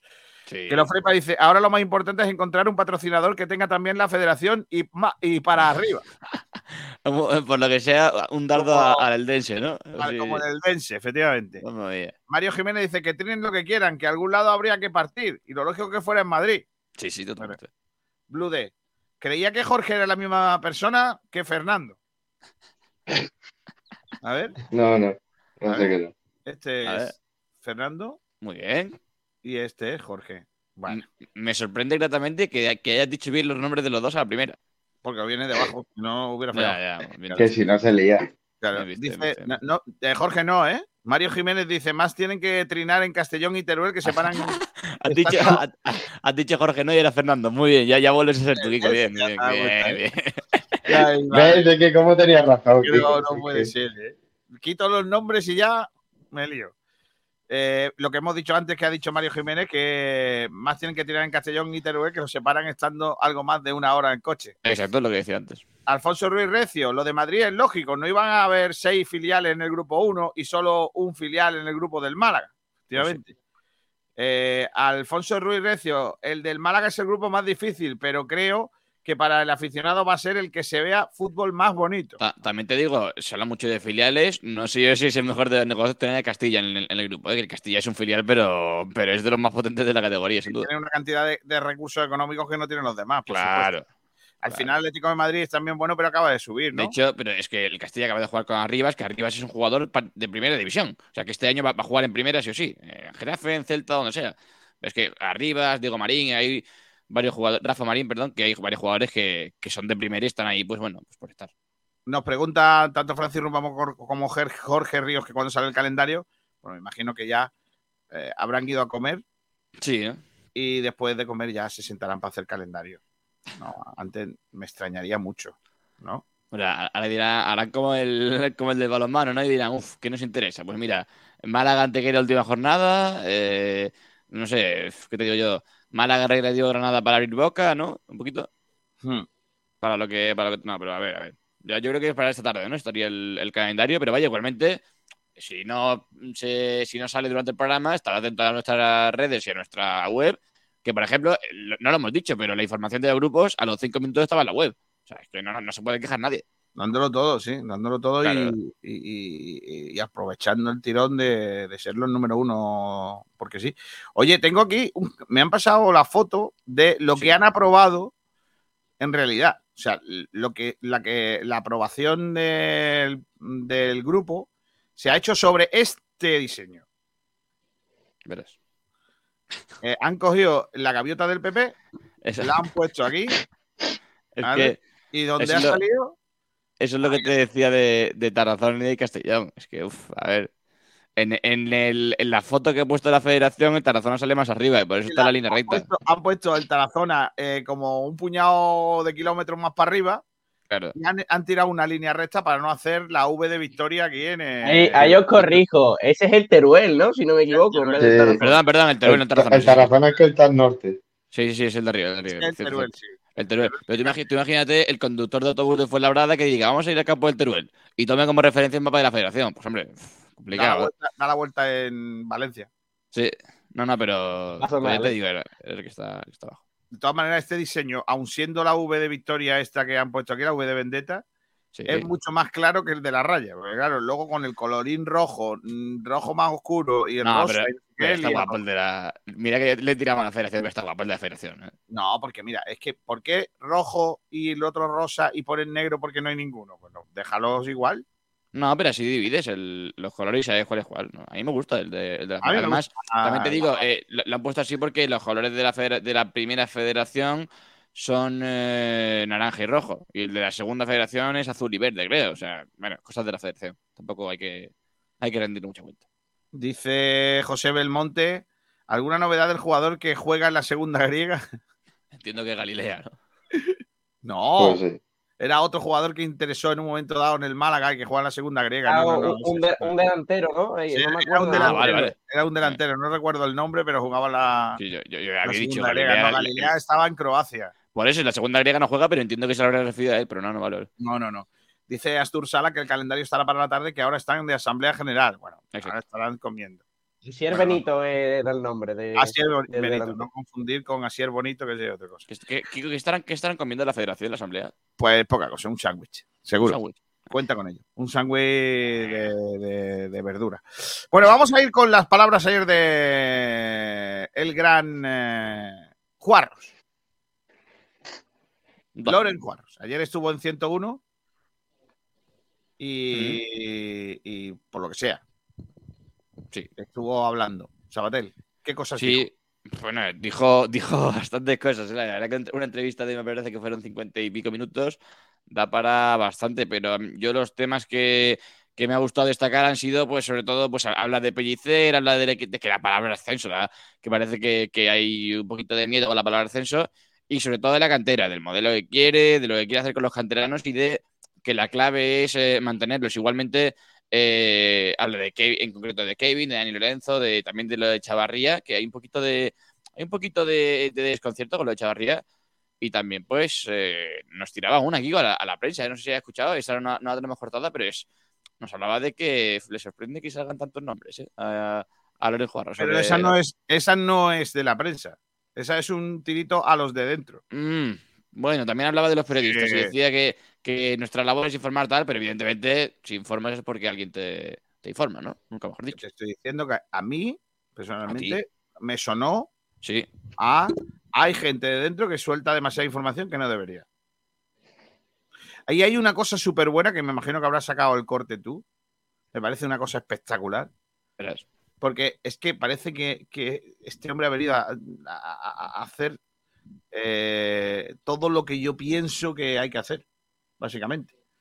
Sobre todo, acuérdate cuando yo decía que el nombre de la cueva, por favor, que alguien se lo cambie. Es que no, me, me parece de lo más lamentable que tiene el club. ¿De la cueva? Hombre, Ya me dirás. Que un sitio se llame la cueva dentro de un club, pues no ayuda a que la gente piense que lo que esté pasando dentro son cosas buenas. Casi todas las cosas que pasan dentro de una cueva, por lo que sea, siempre tienen Bueno. matices negativos. Las pinturas rupestres no tienen matices negativos, ¿no? Bueno, si tú le llaman mm, que las tenían que pintar lo más profunda, mm, lo más profundo que haya para que no viniera nadie a romperlas, pues ya me dirás tú si son negativas o no. que históricamente ya sabes que las es que mm, tiene- os falta mucha cul- agricultura. No, no, sí, sí, no, sí, sí. Agricultura. Entiendo lo que eh, dice, la- las, pinturas, rupestres no estaban al principio de las cuevas, estaban en lo, Lo más sé, profundo lo- lo para sé. evitar sí, sí. así que vinieran cualquiera y se hicieran grafitis encima de los grafitis. Pero, eso, pero es negativo. Eso es negativo.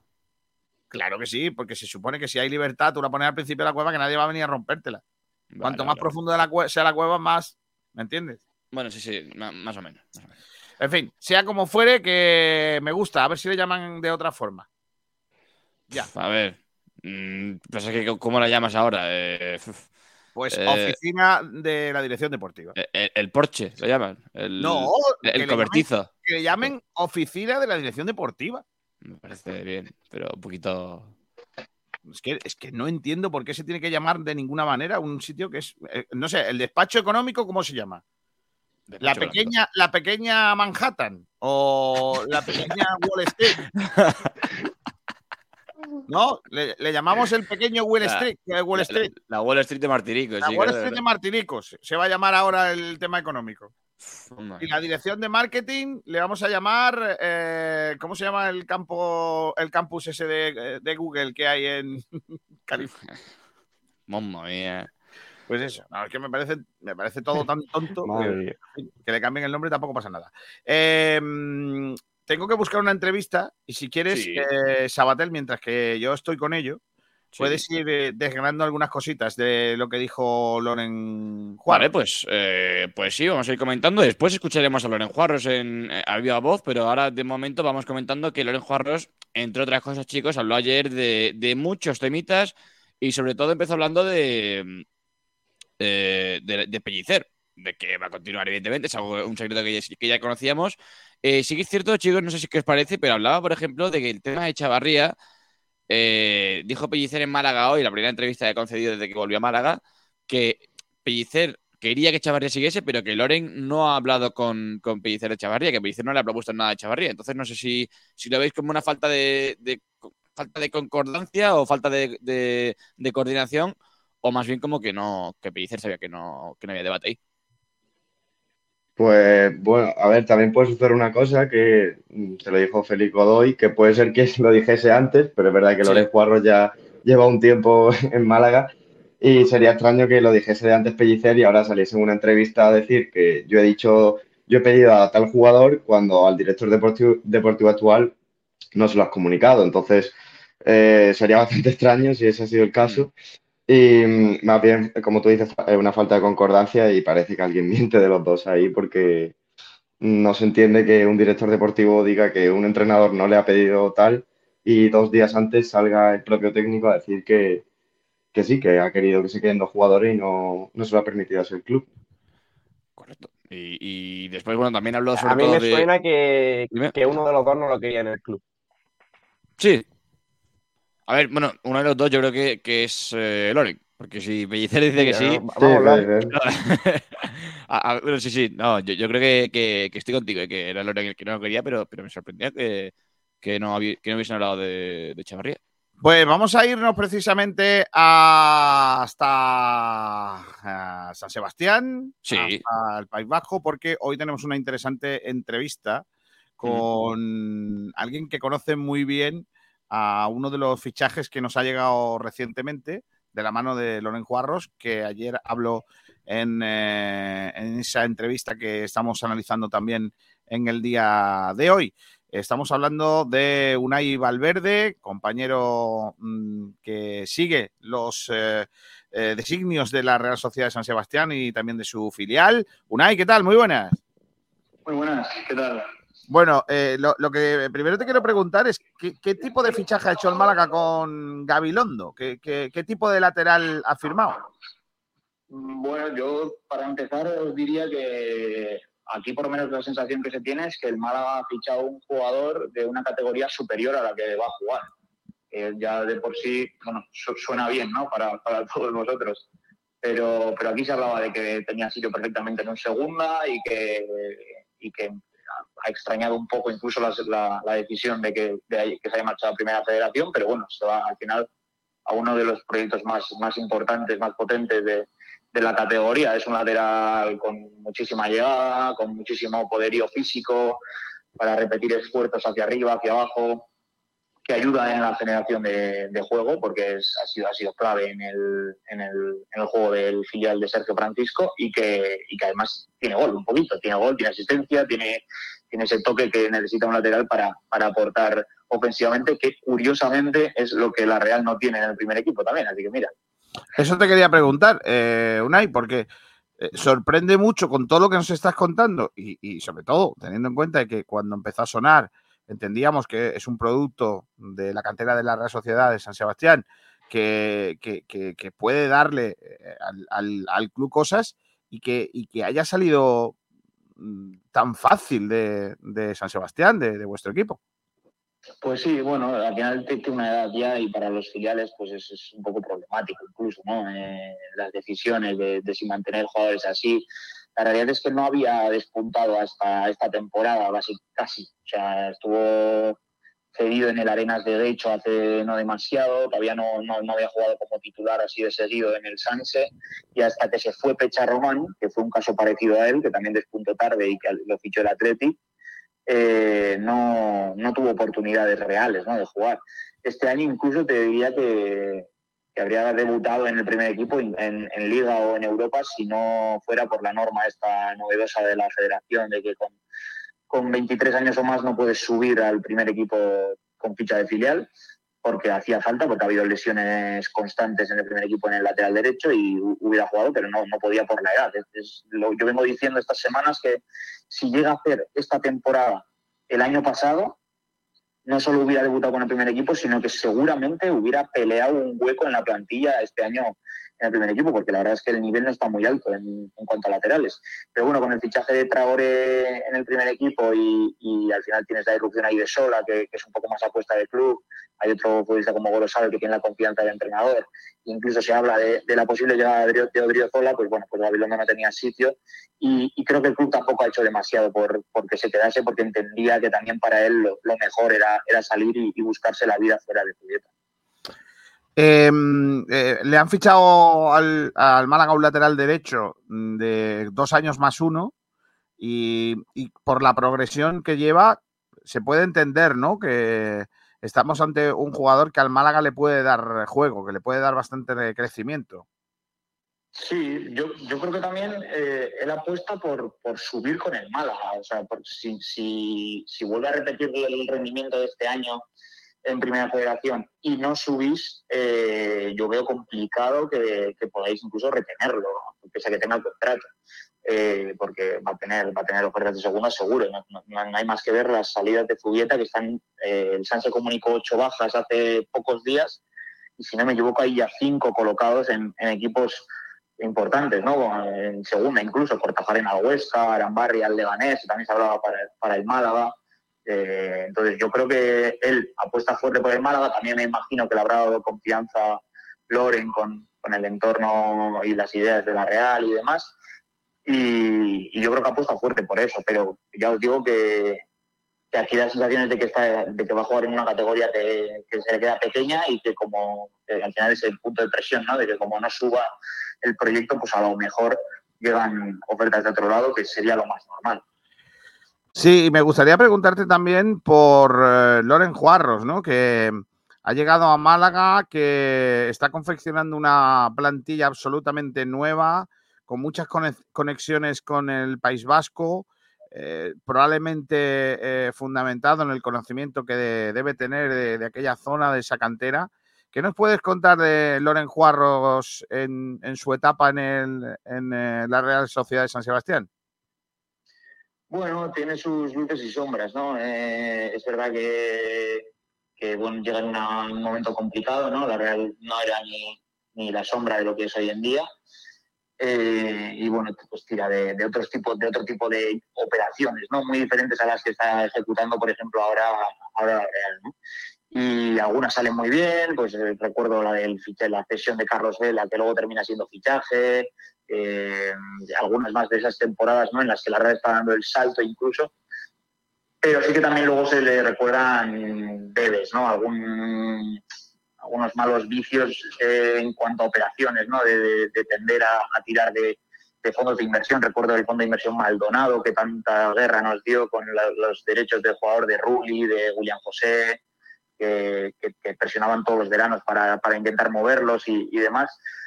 Y en general yo te diría que no se tiene un buen recuerdo de él aquí.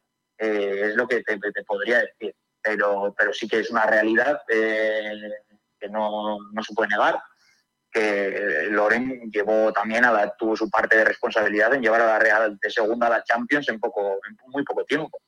Eh, más es verdad por la, la apuesta por Zubieta que había decidida y lo bien que lo hicieron en ese momento que por los fichajes yo creo, pero también los fichajes, ¿no? Pues el Chori Castro, eh, Vela, eh, Bravo, o sea, son, cosas que había que había ahí, ¿no? Y que, que- rindieron muy bien.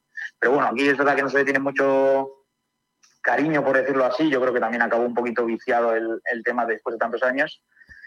Pero lo que extraña también es el, tiempo que ha estado inactivo, ¿no? Porque es verdad que tenía su trayectoria en la Real y que pues, a nosotros nos extrañó también que no fichara por ninguno y que de repente sonara para, para el Málaga. No sé, no, sé lo que terminará haciendo ahí, pero no me sorprende en absoluto que tire de, de de conocimiento de fútbol vasco y, y no me extrañaría que no solo este año, sino el siguiente también y, es- y los que esté allí en Málaga eh, intente fichar lo que Athletic Real y, y los equipos de aquí que están en un escalón por encima del Málaga ahora mismo, eh, pues no quieran o no vean con proyección. Pues bueno, nos quedamos con esas palabras. Unai Valverde, te agradecemos mucho que hayas estado con nosotros y recibe un abrazo muy fuerte. Nada, a ti. Hasta luego, adiós. Pues ahí ta- estaba la, todo lo que queríais saber de, de, mm, de- bueno, más que de Loren, de Gabilondo, y nunca os atrevisteis a preguntar. Por cierto, es oficial. Iván Jaime elegido mejor jugador joven de la Liga de Portugal. Y merecidísimo, ¿eh? la verdad. Hombre, y tanto. Ya te digo. Hay que ver que se nos fue por 500.000 pavos este. ¿eh? Hay que, Madre sí, pero, pero, pero cuidadín si llega alguna pedrea este verano, ¿eh? Sí, pero que es una, es una grandísima Sí, sí, jugada sí. que saliera tan Sí, fácil el club porque es un jugador que yo sabía, bueno, todo el mundo estaba convencido de que le iba a romper y este jugador va a seguir creciendo seguro porque es un pedazo Que- de futbolista tremendo, Iván Jaime. De hecho, de, to- de todos los talentos que han salido de, de la cantera recientemente, es como el que se veía más claro que, que iba a ser un, un jugadorazo. O sea, está- evidentemente Juan Cruz eh, tiene mucho talento, la Rubia tiene mucho talento, Lorenzo tiene mucho talento, pero, pero Jaime se veía a la legua. Y bueno, pues sí, es una pena que, que se tan fácil y ahora está demostrando la Liga Portuguesa lo que es y ojalá lo siga demostrando en un Porto, en un Benfica, en un Sporting de Portugal o donde sea, porque es un pelotero tremendo. Pues sí. Venga, voy a leer algunas cosas antes de que escuchemos ya a Loren Juarros, que tenemos Mm. toda. eh, Dice que se, dice por aquí Rumamor que se supone que cuando salga el calendario estará también la fecha del comienzo. Pues claro. Sí. claro. Eh, también dice que lo del mapa es Teruel, no Tarazona. Sí, sí. José Belmonte dice, creía que jugaba en esa liga. No, en la liga, es que lo escuchaste mal. En la liga esa era el otro muchacho. Este juega en Croacia. Sí, Y sí, tú, sí. Dices, tranquilo, ya tendréis tiempo para aprender geografía básica. También dice José Belmonte Rubiales, es el típico que come lenguado dos veces en semana. Álvaro GR, viendo el grupo, ¿soy más pesimista u optimista para el ascenso? Yo soy lo mismo, tengo mucho miedo. Todos me parecen ahora mismo el Bayern Múnich. Eh, José, eh, José Doello 00. Kiko, te pongo en situación. Última jornada de liga, Málaga versus Antequera. Si gana el Málaga, asciende como primero. Si pierde, queda segundo. ¿Qué crees que pasaría? Me preguntáis unas cosas, tío. Yo, ¿sabes? Voy a contestar solo con una cosa. Venga, verás. Me queda muy pocos días para esto. Anda. Ya, está, Ah. ya lo demás me importa un comino, iros todos Oye, a hacerme sí. preguntas a otro lado. Me, me ¿Qué salió un ciudad vídeo es, ayer Kiko? de ¿Eso es Grecia? Santorini. Santorini, ¿no? Santorini. sí. Me salió un vídeo ayer de Santorini, Kiko, que, que yo por esta en época. Santorini allí tomando el sol en una, en una playa guapa griega con mi, mi- Escuchando a Nicky Jam. El cover de Nicky Jam. Nicky ya jugando al baloncesto en la playa. Me preguntáis si en el caso de que el último partido de liga, Málaga Antequera, gana el Málaga, si no queda segundo, ¿qué, qué pasaría? Pues nada, es como si en la Rosaleda gana el Málaga. Pero que, que te iba a decir que, que Santorini me han dicho que, que muy bien cuando vas en febrero, pero cuando vas en verano no, no, vas, no vas a tener ni un metro de espacio entre, entre la gente. Sí, hombre, por lo que sea, pero no te preocupes, que Bueno. yo me la- A mí es que la playa, está... para mí la playa está sobrevalorada, pero bueno. Sí, la, la playa de la Virgen también. De- En general, todas las un- playas... Un, barco alquilado. Correcto. De, de hecho, lo tengo súper alquilado durante 20 días, eh, que es bastante grande, no lo puedo ni... Pero Lo, tienes alquilado tú, pero le dejas al resto de gente ir, ¿no? Hay más sea, gente que viene ya. conmigo. es verdad. José Belmonte dice, Pitufes, ¿qué equipo asturiano hay en primera RFF? Ninguno. José No, Belmonte, ¿habrá operación Bobby este Creo. año? Yo creo que sí. Eh, Sí. También dice, "Pues ninguno, José, es una categoría para no. fracasados. Perfecto. Que lo flipas, Kiko, ¿no te gusta de las cuevas? Yo también pienso que es un acabado. ¿Quién? Francis Rubamor, propongo que, tam- que cambien el nombre de la cueva por el Rincón del Triunfo. Madre mía. El, rin- el rincón. El rincón sí, porque es, ahí- es- ahí sí se podría decir, porque el- se Sí. trata de un rincón, no, no de un. Bueno, eh, el rincón de la victoria podría ser metafóricamente un, un rincón también. Sí, y tu prima también. Ansu Fari, No, no. bueno, tu prima, que no sé si tiene eh, Fernando hermanas, pero bueno. Sí, sí, sí, Sí. sí tiene, sí Fernando, tiene. sin acritud. pues sin acritud. La pusieron en la cueva convencido de que se pasaba a- a- el día ahí y de que curr- curraban mucho. Me descojón. Sí, sí, sí. José Belmonte, el que haya hecho la imagen del grupo que lo subió eh, al Málaga tiene que aprender de geografía. Han puesto al Córdoba en Extremadura. Entiendo que dice la que ha subido el Málaga a redes sociales. Ah, bueno. Sí, la oficial. Ansu Fani, ¿sabéis quién fue elegido también mejor jugador joven de Portugal? Verás. Orto. Ah, creí, que iba a decir Kevin Antoñín. Lo peor es que el familisao lo va a vender máximo por 5 kilos cuando ese chaval vale mucho más. El Málaga tiene un 25% del traspaso. Bueno, hay que ver cuánto lo vende familiarizado. ¿eh? Diego Aguilar, con Iván Jaime se puede llevar el 25% si sale traspaso, así que ojo lo que puede caer. Ojalá. Eh, Fran Nublado, Fran Sol o Ideye Brown. Tío, no sé, no sé, esta pregunta para el cuello. Patricia Henderson, buenas. A ver, los horarios de primera RF creo que los sábados por la noche va a ser que no. Esas noches de campero y caballos ahora serán de pitufos mañaneros. Pues sí. Eh, a mí lo que me dicen es que lo normal, le normal, será que eh, el Málaga no va, no va a usar los, las 12 del mediodía. No. Quitároslo de la cabeza porque si Mediaset, si Mediaset compra los partidos, se van a ir sábado tarde, domingo tarde. A 7 de la tarde, 5 de la tarde. Correcto. No, no creáis que esos horarios van a ser los do- 12 de mediodía porque no lo van a ser. Claro. Jesús Gómez, a- oficial. Cambio de nombre de la cueva por cloaca. Fran Nublado, Málaga Club de Fútbol Castilla. Vendo bolígrafo chupado con regalo de entrada en tribuna alta, 120 euros. Pues, pues habrá alguno que lo pague, tú verás. Tú verás. Joder, todo el mundo querrá ver el Oye, Málaga. una cosa, oye, una Real cosa, por Madrid, favor. A ver, a ver si cuando venga Castilla aquí no parece esto como la, la vez que Madrid ganó la Liga de la Rosaleda, por favor. Madre mía, Eh, Por favor.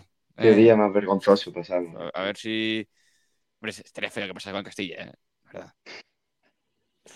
Mía. Me acuerdo de ese partido que estaba Sandro en, en el Málaga y metió un golazo de falta.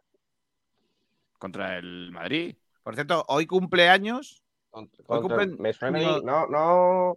No, no, no. ¿No no, fue fue, fue, fue 0-2, fue 0-2. Creo. Tengo que poner Eh, cumpleaños feliz. Por Raúl González Blanco, que cumple hoy. No, por eso no. Ah. Por otro. Un, dos, tres y. En realidad lo voy a poner porque tengo un amigo que se llama Luismi, que nos escucha todos los días. Y es su cumpleaños. Pero, en realidad he, he visto que también cumpleaños hoy el director de cantera del Málaga. ¡Hombre! Cumpleaños. Que por cierto, lo que me han dicho a mí hace unas horas Verás. es que tiene pinta que va a continuar en el Málaga. No Me- ¿eh?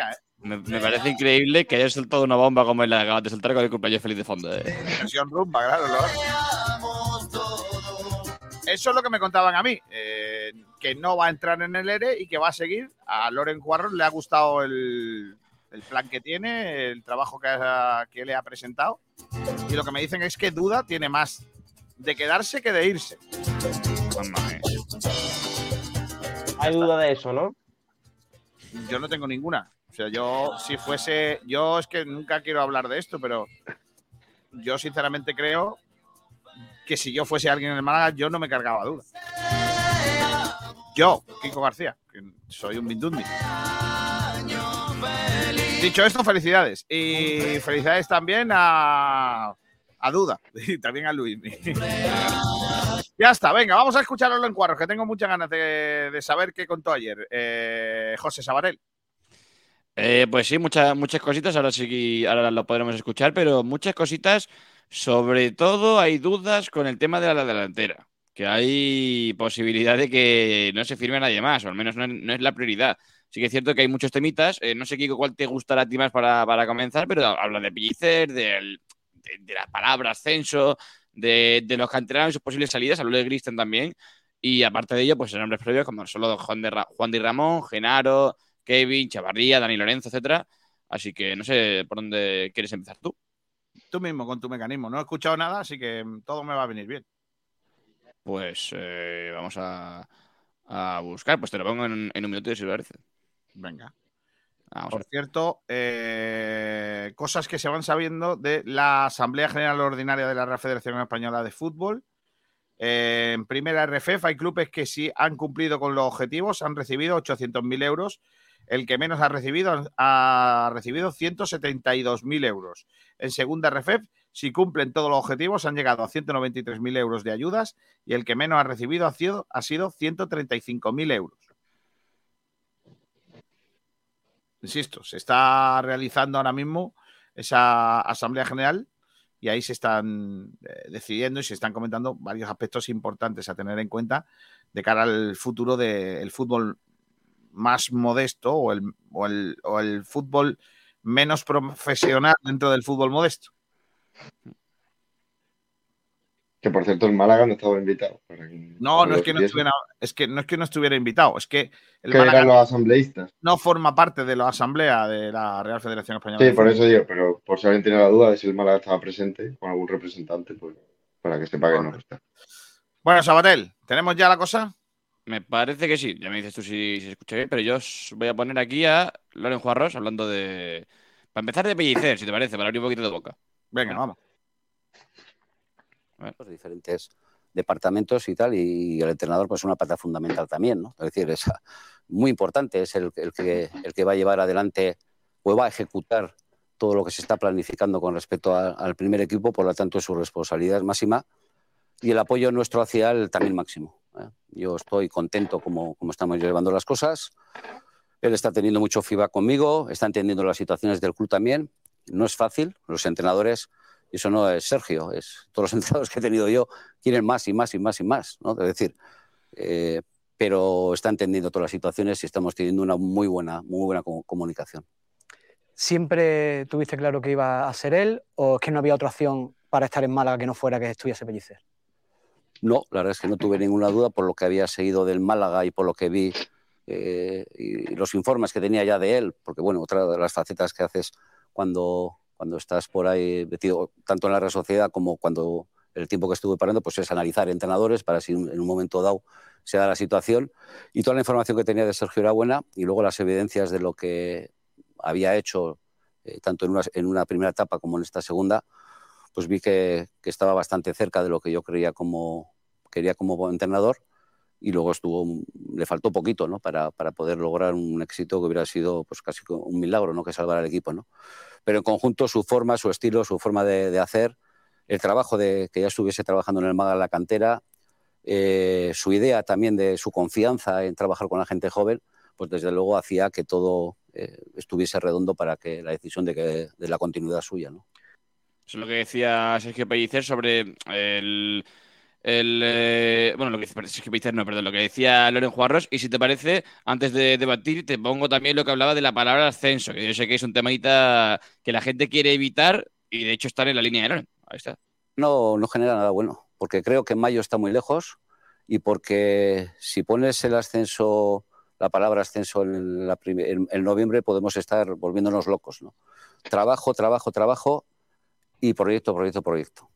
¿Crees que uno pues eh, no sé qué os parece. Eh, no sé si vosotros tenéis pensado utilizar mucho la palabra ascenso, pero desde luego Loren Cuarros eh, no tiene ninguna gana. Es que, es que, volvemos otra vez a lo mismo de siempre. Eh, hmm. No debemos ponernos un, un estigma antes de que, de, de que antes de tiempo, ¿no? Esa es mi opinión. Pero claro, todos sabemos que el único objetivo que valedero o verdadero para el Málaga eh, eh, tiene que ser el ascenso. O sea, seamos serios, es que no hay más. De hecho, me, me, me, me, gustó una pregunta que le hacía, me parece que era el compañero de Ash, que estaba presente en el debate, ahora después lo escucharemos. Antonio Gallardo. Que, Antonio Gallardo, sí, que le decía que, a ver, es que en primera división el Real Madrid y Barcelona, por ejemplo, no van diciendo, no, humildad y tal, no. El objetivo es el que es, y si no ganan, no, no es fracaso como tal, pero sí que es cierto que no se cumple el objetivo. Y el Málaga en primera federación es lo que, o, o, debería ser, lo que son estos equipos en primera. No sé si vosotros lo, lo veis así.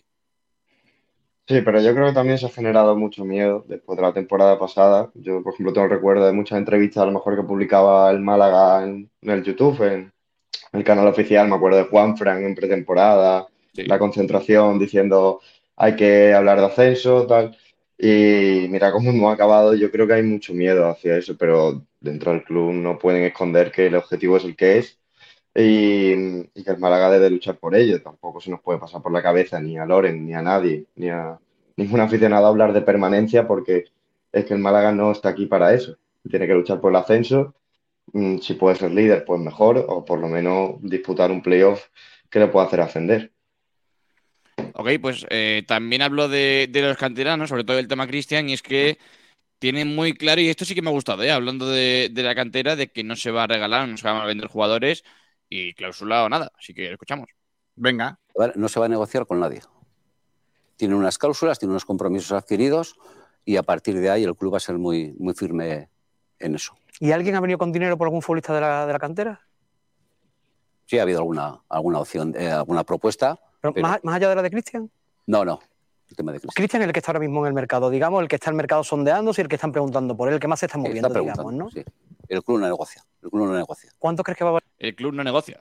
Es lo que, es lo que decía Loren Juarros, esta vez con, más conciso. Sí que es cierto que hay temas en los que se explaya más. Por ejemplo, ahora después, si queréis, escuchamos también sobre Juan de Ramón, pero, pero el club no negocia. No sé vosotros lo que entendéis, pero me parece que es lo que. A mí esta frase me encantó, eh, tengo que decirlo. Hmm. Creo que es algo que llevamos sin escuchar varios años en Málaga eh, dentro de la etapa Manolo Gaspar y que veas que un jugador que merece la pena quedártelo diga no vamos a negociar, que es lo correcto además, eh, que muchos malaguistas han podido creer otra cosa o cambiar de ideología de que hay que negociarlo todo y tal por lo que han sido los últimos años. Y hay jugadores pues, que a veces son intransferibles y que si no viene alguien con la cláusula y negocia directamente con el jugador, no hay que dejarle salir. Y, y así lo quiere hacer Loren con Cristian. Y es que además, todo, hoy leía muchas cosas por la mañana de Imaginémonos un lateral derecho Gabilondo, un lateral izquierdo Cristian. Eso es de lo más potente que podría haber en primera la verdad. Pues eh, vamos a seguir escuchando hablando de Cantareno, si parece que está, está el temita que de hecho reincidieron en ella y me parece que es interesante. Hablaba de Juan y Ramón, que son dos jugadores ya sentados. Vamos a ver, queremos que todos estos chicos que han demostrado que tienen capacidad para estar en el Málaga, se va a tratar con ellos tenemos que, ya vuelvo a decir, estamos en un momento en el que el club tiene que pasar un tránsito, ¿eh? que es el tema de, de tenemos económico, pero la, la, disposición del club, lo que yo estoy trasladando al club, es que tenemos que ser capaces de sujetar a esta gente, porque creo en ellos y creo que es la viabilidad del club. Bueno, todos tenemos que tener un poquito de paciencia y apostar por el Málaga en este momento. Eh, ¿Que el jugador no quiere renovar? Pues bueno, ya veremos en el tránsito de, del año pues que, cuál es la situación que se da.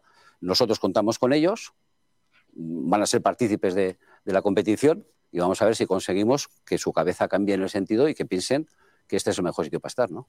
Eso decían de, de Juan y Ramón. No sé si vosotros os quedaríais a Juan y Ramón, eh, pero desde luego Parecía que, que los, como comentaban los compañeros de 101, que los entornos trasladaban dudas. De momento, todo claro con los dos. Se viene eso, Vale, ¿no? eh, Que por cierto, Pablo, tenemos, eh, y os lo voy a pasar ya, Sí. eh, la valoración de Loren Juarros sobre el, sor- eh, la- el grupo. Ok, pues. ¿Lo escuchamos? eh, dale, sí, sí, claro. Bueno, pues al final se ha llevado un poco la lógica, lo que se hacía, había en un planteamiento inicial, en el cual partir norte y sur, un poco por, por, te- por tema económico, en el cual se acercan mucho más los desplazamientos, sean más normales, sean menos distancias, más cómodos. Y en ese sentido, pues yo creo que favorece las economías de, lo- de los clubs, ¿no? Yo creo que eso es importante, mirar eso en esta categoría en la cual pues a nadie le sobra nada y en ese sentido van a ser cómodos. También es verdad que van a ser desplazamientos que va a permitir eh, a las aficiones de los equipos poder desplazarse y que estén eh, apoyados y que sean, en nuestro caso, pues derbis o mini derbis o por lo menos de competición eh, regional y va a tener va a tener mucho aliciente, ¿no? En cuanto a las categorías de los equipos, pues muchos de los equipos ahora mismo se están conformando y no tenemos una elaboración de, de las plantillas de los equipos para valorar si, si están incorporando jugadores de un nivel o de otro o qué capacidad económica están manejando o, están, o podemos percibir que están manejando. ¿no? Vamos a tener dos filiales importantes, que son los de, que son los de Madrid, y luego pues cuatro salidas un poco más, eh, digamos, de, de viaje y de, potencial, que son Ceuta y Melilla y Baleares y Ibiza. ¿no?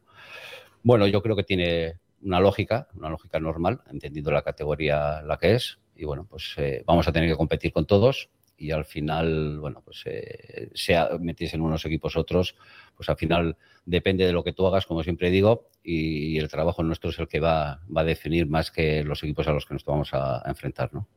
Loren Juarros, hablando de la confección de los grupos, está absolutamente convencido de que era lo mejor para que eh, para el Málaga. Y ahí lo habéis visto. Más cosas de lo que dijo ayer Loren Juarros en Área Malaguista. Te comento, y esto ya sí que es lo para mí lo, lo importante, hablaba de fichajes en la delantera. Siempre es una posición en la que todos queremos muchos fichajes. Pues esto decía Loren Juarros. De momento no tiene la misma opinión que muchos de nosotros. Nada. No le falta nada. ¿No? ¿Tenemos ya delantera con esos dos? Yo creo que son dos jugadores. Y luego está también Loren, ¿no? Este, ¿no? Loren también está en el club, ¿no? Uh -huh. ¿no? Es decir, que, que, tenemos delanteros y luego tenemos jugadores que pueden jugar en esa, en esa zona del campo con unos perfiles diferentes. Estamos bien. Yo creo que ahí estamos, estamos bien. Ya no va a venir ningún delantero más. Si viene algún delantero más, ¿no? Ahora mismo, como algo prioritario, no tenemos demasiada prisa. Y hablando de no tenemos demasiada prisa, no hay prioridad, no sé vosotros, pero a mí me sorprende bastante que, que, con Diony, Roberto y Loren no haya previsto al menos o no sea prioridad otro fichaje de donde delantero más. Yo creo que si se juega, por ejemplo, con un, con un punta, eh, no hace falta no hace falta que se haga más fichajes. Es verdad que lo mismo sí, un, uno que tenga a lo mejor 26, 27 años con experiencia en la categoría, al igual que Diony, pero ah, si hay que jugar con dos delanteros, por ejemplo, es que todo va a depender de la formación, ¿no? Yo creo que si juega con dos puntas, sí, va a sí, sí se va a necesitar traer otro jugador, pero si se juega con un delantero únicamente, pues puede tirar con esos tres, ¿no? Mm. No sé Yo es que eso, estoy absolutamente convencido, me ha sorprendido mucho. Eh, pensaba siempre que iba a venir alguien más, y porque no tengo confianza en Loren, no así en Roberto. Roberto me parece que es un jugador que sí nos puede dar. En Loren tengo bastante poca confianza. Y yo. La verdad. yo. Confío, esta temporada. De confío de hecho- menos en Loren que la mujer de Berlusconi que en paz descanse en su marido. La verdad. Porque de hecho, un poquito de sudores fríos, ¿no? Cuando dices, bueno, y Loren, Loren tiene contrato, ¿no? A ver, no sé, no, no me parece que todavía haya demostrado mucho y yo creo que fiar toda la temporada, por mucho que Jorge digas que, que con un delantero tal cual, fiar toda la temporada, ir con Dion y Roberto y Loren me parece bastante temerario, la verdad. Yo, no sé, firmaría, firmaría otro delantero y así os parece, eh, cerramos hablando de eh, Kevin y Chavarría, Kevin Chavarría y Daniel Lorenzo, si os parece, juntamos a los tres que, lo, que habla de ellos. Y habla muy bien de Kevin, ¿eh, Kiko? Eso también te, te va a sorprender, pero, pero dejó buenas cositas sobre Kevin. Pues lo mejor. Yo de, de, Kevin me han contado lo mejor y lo peor. No sé, por lo menos me han contado. Luego es verdad que yo tuve una entrevista con él, estuve con él en el club y me lo habían puesto tan, tan raro, tan unas cosas tan así, que estuve fantástico con él. Me parece un tío ojonudo, como se dice, ¿no? Es como es, tío posiblemente diferente, pero creo que va a ser un jugador importantísimo para el club. O sea, yo de, de nivel futbolístico eh, es algo excepcional y yo creo que vamos a conseguir engancharle para que, para que no haga eh, cuatro acciones en el partido o situaciones un poco esporádicas, sino que sea un jugador absolutamente determinante. El, el míster dijo también que Chavarría le hubiese gustado que siguiera. ¿Por qué nos encajó Chavarría? ¿Eran dudas por el físico sobre todo? A mí el míster no me ha dicho nada de Chavarría. Pues, bueno, tampoco le he dado opción, pero tampoco me lo, me lo- me lo ha sacado en la, en la prensa para nada. O sea que, y, y la coordinación es, es total. Pues igual, igual era antes que, de que llegases tú, porque no- lo, lo ha dicho y ya lo ha dicho hace, hace pocos días. Está ahí en, en Málaga hoy, para que lo quiera ver. bueno, ¿por qué te fascinó tanto Dani Lorenzo? Es la reunión personal que tuviste. ¿Por qué te gustó tanto? Porque te- me transmitió los valores que yo quiero que tengan los jugadores de mi equipo. Muy diferente a otros jugadores con los que he hablado. Que tienes que tener un poco de todo y no todos, todos van a estar cortados por el mismo patrón, ¿no? Pero lo que me transmitió Dani cuando estuve hablando con él, de, tanto a nivel deportivo como de formación estructural de la cabeza y todo, cómo veía el fútbol, cómo veía el Málaga, la ilusión con la que me transmitió, me gustaría eh, que todos los jugadores pensasen un poco de la misma forma, sabiendo que tiene que haber de todo y que, que un ambiente sano también tiene que haber un poquito perfiles diferentes, ¿no? Pero el modelo de jugador que, que me gustaría se, se pareciese a- al de Dani. Pues, Pues eso es lo que decía sobre Kevin, Chavarría y Lorenzo. Hasta ahí yo creo que todo lo, todo lo interesante de la entrevista. De hecho, queda ahí la, la entrevista de los compañeros de área malaguista. Así que no sé qué os ha parecido. Eh, Hablando mucho de, de- mu- mucho y muy bien de Kevin y Dani Lorenzo. Y esa, como decíamos, falta que- de. es que creo, yo es que creo de verdad que lo de Kevin. tío. Que, a ver, que el chico sea buen tío, me parece fenomenal. Si nadie lo pone en duda, que el tío será majísimo. Y que para estar, para estar, para irte a tomar unas cañas con él, igual es un tío fantástico. Pero que luego, de verdad, que, que ojalá, ¿eh? Ojalá todo lo que yo pienso sobre, sobre esta historia eh, se, se quede en, la visión del propio técnico, ¿no? O sea, de- del, propio Loren Cuarros. Yo sinceramente creo, es que tengo muy pocas esperanzas en él y, y- lo vamos a ver a lo largo del año. Estas palabras de Loren Cuarros, que son más de echar el brazo por lo alto, a que de verdad haya una, una eh, no sé, una, creo en, en que se vea como una solución, sinceramente, yo es que no lo veo. No, no lo veo, ni lo voy a ver. Y Oye, o- ojalá que venga Kevin y, y nos ninguna, deslumbre. ¿eh? no tengo Ojalá. ninguna idea. Pero es que hasta el propio Loren, hablando de algunos canteranos, es que se le olvida Loren Zúñiga. Si te das cuenta, habla de dos delanteros dos- y, y- y- y- y no, y hasta el final no se acuerda de que tiene a otro. Hombre, es que Loren, Eh, ojalá lo saquemos, también te digo. ¿eh? Porque si ese va a ser nuestro tercer delantero, madre mía. Ya, pero, pero yo, hombre, yo, yo creo que es ideal la- una cesión para Lorenzo Zúñiga. Y lo de Kevin, hombre, oja- ojalá venga un Kevin que nos deslumbre, un Kevin que, que proponga algo distinto y tal. Bueno, de momento es complicado. Ojalá que sí. A mí Es un jugador que, que evidentemente tiene mimbres para ser diferencial, pero no. En la temporada en la que empezó bien no terminó de serlo. Y vamos a ver ahora que, que Kevin nos encontramos, a ver si Pellicer consigue eh, sacar lo mejor del, del extremo, pero es que, bueno, eh, nos deja. Al igual que Dani Lorenzo nos da muy buenas sensaciones, yo creo que a todos, ¿no? Es un jugadorazo que, que, sí que transmite buena vibra, como la rubia y demás. De Kevin no sabemos qué esperarnos. Entonces yo, yo estaría un poquito, estoy un poquito escéptico a ver qué pasa con Kevin y de, de ahí en adelante ver, eh, ver el rendimiento que da. Pero es que habla bien de Kevin, tampoco eh, tenemos muchas referencias futbolísticas de este año. Es algo, es uno de los melones para abrir, el de Kevin. No sé, yo, yo sinceramente creo que entiendo que, que no te vas a cargar a un jugador que puede ser potencialmente eh, interesante eh, el primer día que sales a la opinión pública. Le, le tendrás que dar un bracito por lo alto e intentar recuperarlo. Pero es que no lo veo. Sinceramente no lo veo. Yo no, no confío demasiado eh, en él. Ojalá me equivoque. Ojalá me equivoque y, y- y sirva, y sirva para jugar. De momento no.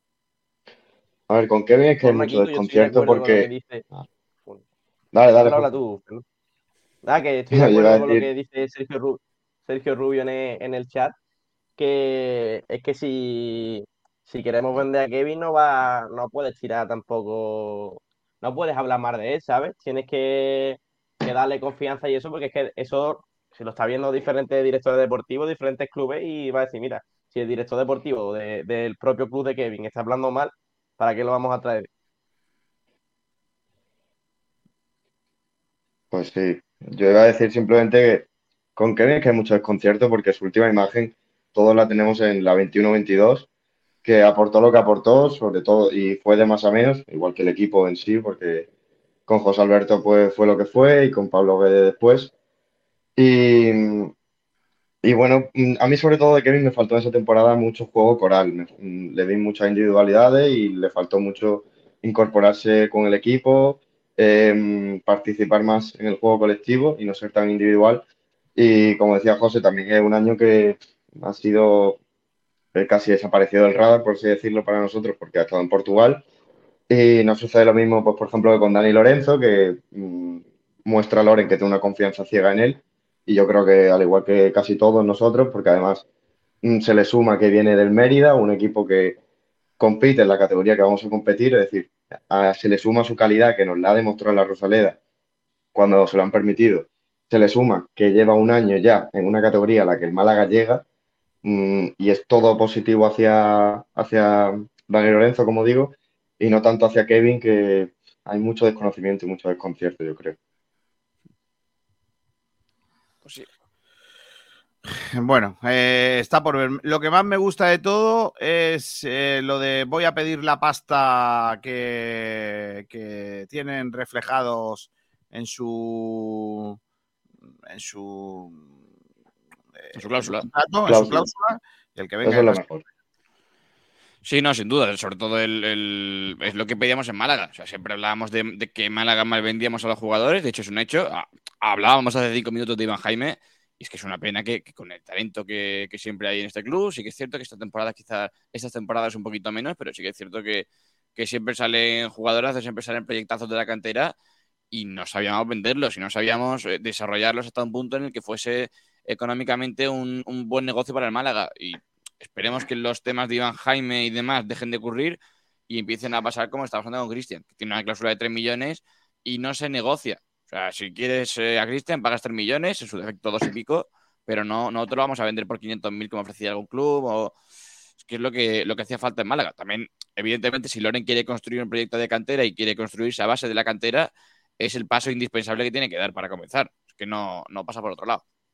Bueno, pues esas son las palabras. Vamos a ver qué dice la gente en Twitter sobre este bueno, este debate, ¿no? Que hemos Sí. hecho hoy sobre Loren Juarros. eh, Pues sí, preguntábamos en concreto por el tema de los delanteros, porque era lo que, lo que más eh, revuelo había levantado, el tema de que en principio parece que no es una prioridad el fichaje de, de otro delantero. Y es que nos decía Juan de la Rosa, Roberto y Loren ya han demostrado que tienen menos gol que mi abuela, a los, que, a los hechos me remito. Hombre, no sé, no sé cuánto gol tendrá la, la abuela de Juan de la Rosa, pero desde luego no sé si, si más o menos que Roberto. Lucas Chef 12 que decía el lógico, no va a decir abiertamente que quiere delanteros, se encarecen las, las operaciones. Alguien más de ataque va a venir seguro. ¿Vosotros estáis en la línea de eso o no? Porque me parece que. Hombre, ahí. eh, no debería de. No, no encarece en nada que un tío diga que queremos un delantero.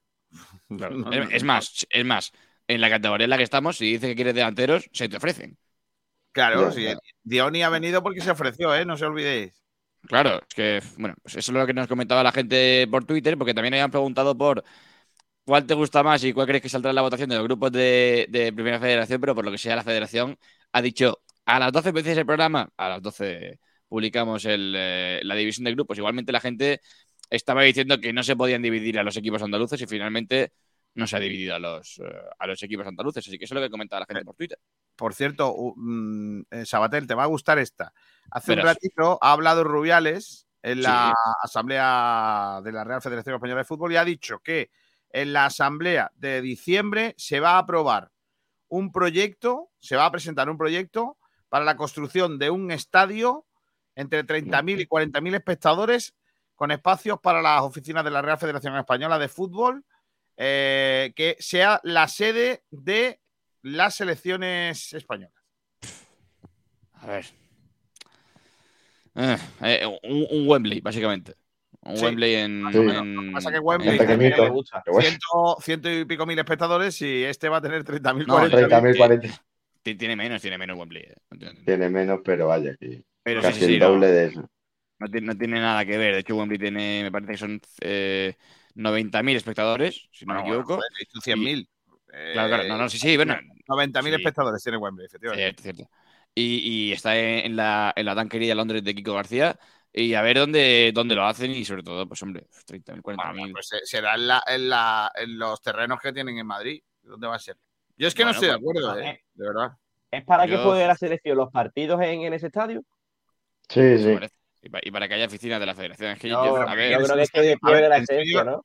¿En serio que 40.000 espectadores para una selección como la española? ¿Y que solo en Madrid? pero, pero, y- No, para mí vamos eso a ver, me suena de broma. ¿eh? Pero y estando, y estando de estadio de la Cartuja, o sea, evidentemente a la, a la Cartuja hay que hacerle mil, mil reformas. Pero estando en un estadio ahí vas a construir. No, otro. pero sí, sí, olvídate de la, de la cartuja. Es que la gente quiere ver a la selección. La quiere ver en Claro. Sabadell, quiere verla en Coruña, quiere verla en Ibiza y quiere verla en Málaga. Si tú lo pones en Madrid y tiene 40.000 espectadores, no vas a ver a la selección en tu puñetera vida. Porque no De vas a coger entradas. se, se va, se va, va a suceder lo que suele pasar con este tipo de cosas, que es que la gente de Madrid irá a los primeros partidos, ya cuando se sienta ahí, pues no dejará de ir porque no es novedad, y la gente del resto de España pues dirá, mira, yo es que si, si España juega, si España juega en Málaga un partido de la Nations League contra Noruega, se llena el estadio.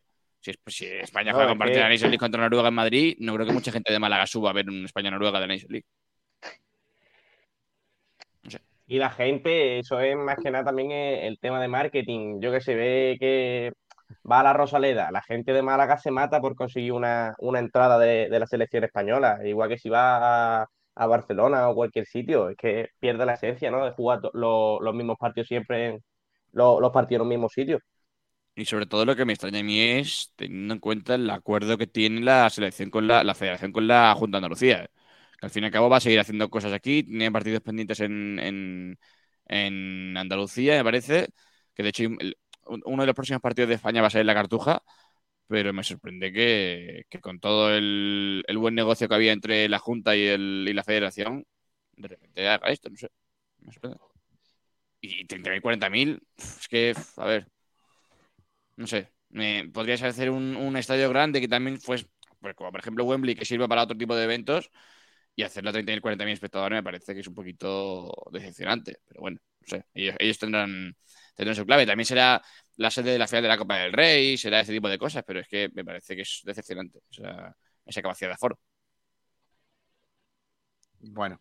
Eh, eh, sobre Loren Juarros, eh, por ahí eh, habrá que ver, porque todavía no se ha hecho oficial que vaya a pasar la revisión médica mañana el central. Eh, mm, Juarros, me imagino que por ahí andará más eh, la, visión de, de qué tiene que re- reforzar el equipo. Pues si no, no va a reforzar la línea delantera, porque da por hecho que con esos tres que vienen ahí en el, eh, en el diseño de nuestro compañero Sergio Ramírez, ya hay bastante. Tendrá que reforzar el equipo en otras partes, porque mm, me suena que hay demasiado canterano ahí en esa plantilla para luchar por el ascenso. Al Hay demasiado canterano y, y en, el- en la posición de central, para mí hacen falta dos fichas, que no solamente Galilea. ¿eh?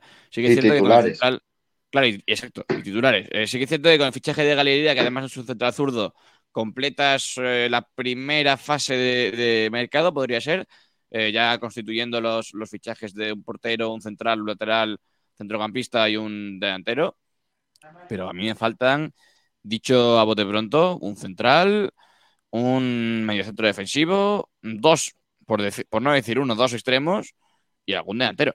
Es que no me parece que esté tan tan tan justo y, y aparte los laterales, eso es otro debate. No, no sé si podemos ir con Cristian y con Gabilondo únicamente cuando uno de los errores principales de este año ha sido no tener laterales suplentes. No sé si cómo, cómo lo va a manejar Loren Juárez, pero a mí no me termina de convencer el, la, la composición de la plantilla según todo lo que queda por firmar y según lo que parece que se va a firmar. Ojalá me equivoque. Lo que veo ahora mismo en la plantilla es, con el dibujo que tenemos aquí delante, es falta de experiencia en la categoría. Sí, no, sin duda. O sea, salvo Gabilondo, Dion y Alfonso Herrero, que tampoco jugó en la primera federación como tal. Sí, falta, falta bastante. Bueno, y, y Dani Lorenzo y la Rubio, evidentemente. Pero falta bastante. Yo creo que todavía quedan fichajes por, por realizar, bastantes fichajes por realizar. Y vamos a ver qué nombres son, pero aparte de Galilea, ya hay que volver a ver eh, los, eh, los fichajes que se hacen. Pero a mí me parece, como digo, que faltan mm, bastantes posiciones por cubrir, partiendo por los centrales, los laterales, el centro del campo. Es que en todas las líneas, salvo la de portero, que es en la que ya hay posición, para mí en todas las líneas hace falta mínimo un fichaje y en caso de central y extremo dos. No sé cómo lo, cómo lo veis. Estoy de acuerdo contigo, porque yo creo que con los extremos que tenemos ahora mismo no, no tiramos la temporada. Después, la, la parte central de la, de la defensa, pues falta dos más. Y los laterales, unos suplentes, ¿no? Para, para Cristian y para Gabilondo. Mm. Oye, Sí, también habría que ver el yo creo dibujo, que- que jugaremos con 4-1-4-1, que Eso parece, en principio pero está por ver, sí, está por ver. está por Yo, ver yo eso. creo que, que Bilal de- del filial la temporada que viene, yo creo que subirá al primer equipo. Yo también. Eso es lo que pinta. Eh, dice que lo flipas sin que salga nadie de ese equipo. Me faltan dos centrales, un lateral izquierdo, un lateral derecho, un medio centro, un extremo izquierda de garantía y dos delanteros. Sí, hombre. Eh, Fran Nublado, faltan dos laterales, dos centrales, un interior, un extremo y un delantero mínimo. Correcto. El Rupa dice: A mí me falta otro central y dos delanteros matadores más. Jolines. Alfonso Rirecio, me tranquiliza que nos vamos a vender jugadores por unos pocos paulinos. Correcto. Las condiciones de Kevin y su mentalidad convergen a la de Dani Lorenzo. Podemos tener un jugador diferencial en la categoría. Sergio Rubio dice: Kiko, si queremos vender a Kevin, no va a decir el director deportivo que es un pachanga. Bueno, eso tampoco hace falta que lo diga, ya lo sabe todo el mundo. Fran Sí. Dice: Kevin va a ser el mejor esta temporada, los fines de semana. Luego creo que aportará algo en los partidos. A Ansu Fati dice: Este tío tiene, viene a trabajar a largo plazo. No esperéis ascenso directo ni grandes fichajes a primera hora. José Gavilán dice: Los filiales no me gustan nada en el grupo y los árbitros menos. Sergio Rubio dice: Vuelta al centralismo con un estadio en Madrid. Cuando pedíamos contra Chipre, cuando perdíamos contra Chipre, no lo querían ni en Albacete. Hombre, La Asamblea de la REFEF acaba de aprobar la construcción de un estadio nacional de 30 a 40 mil espectadores, mientras tanto a saquear los clubes base.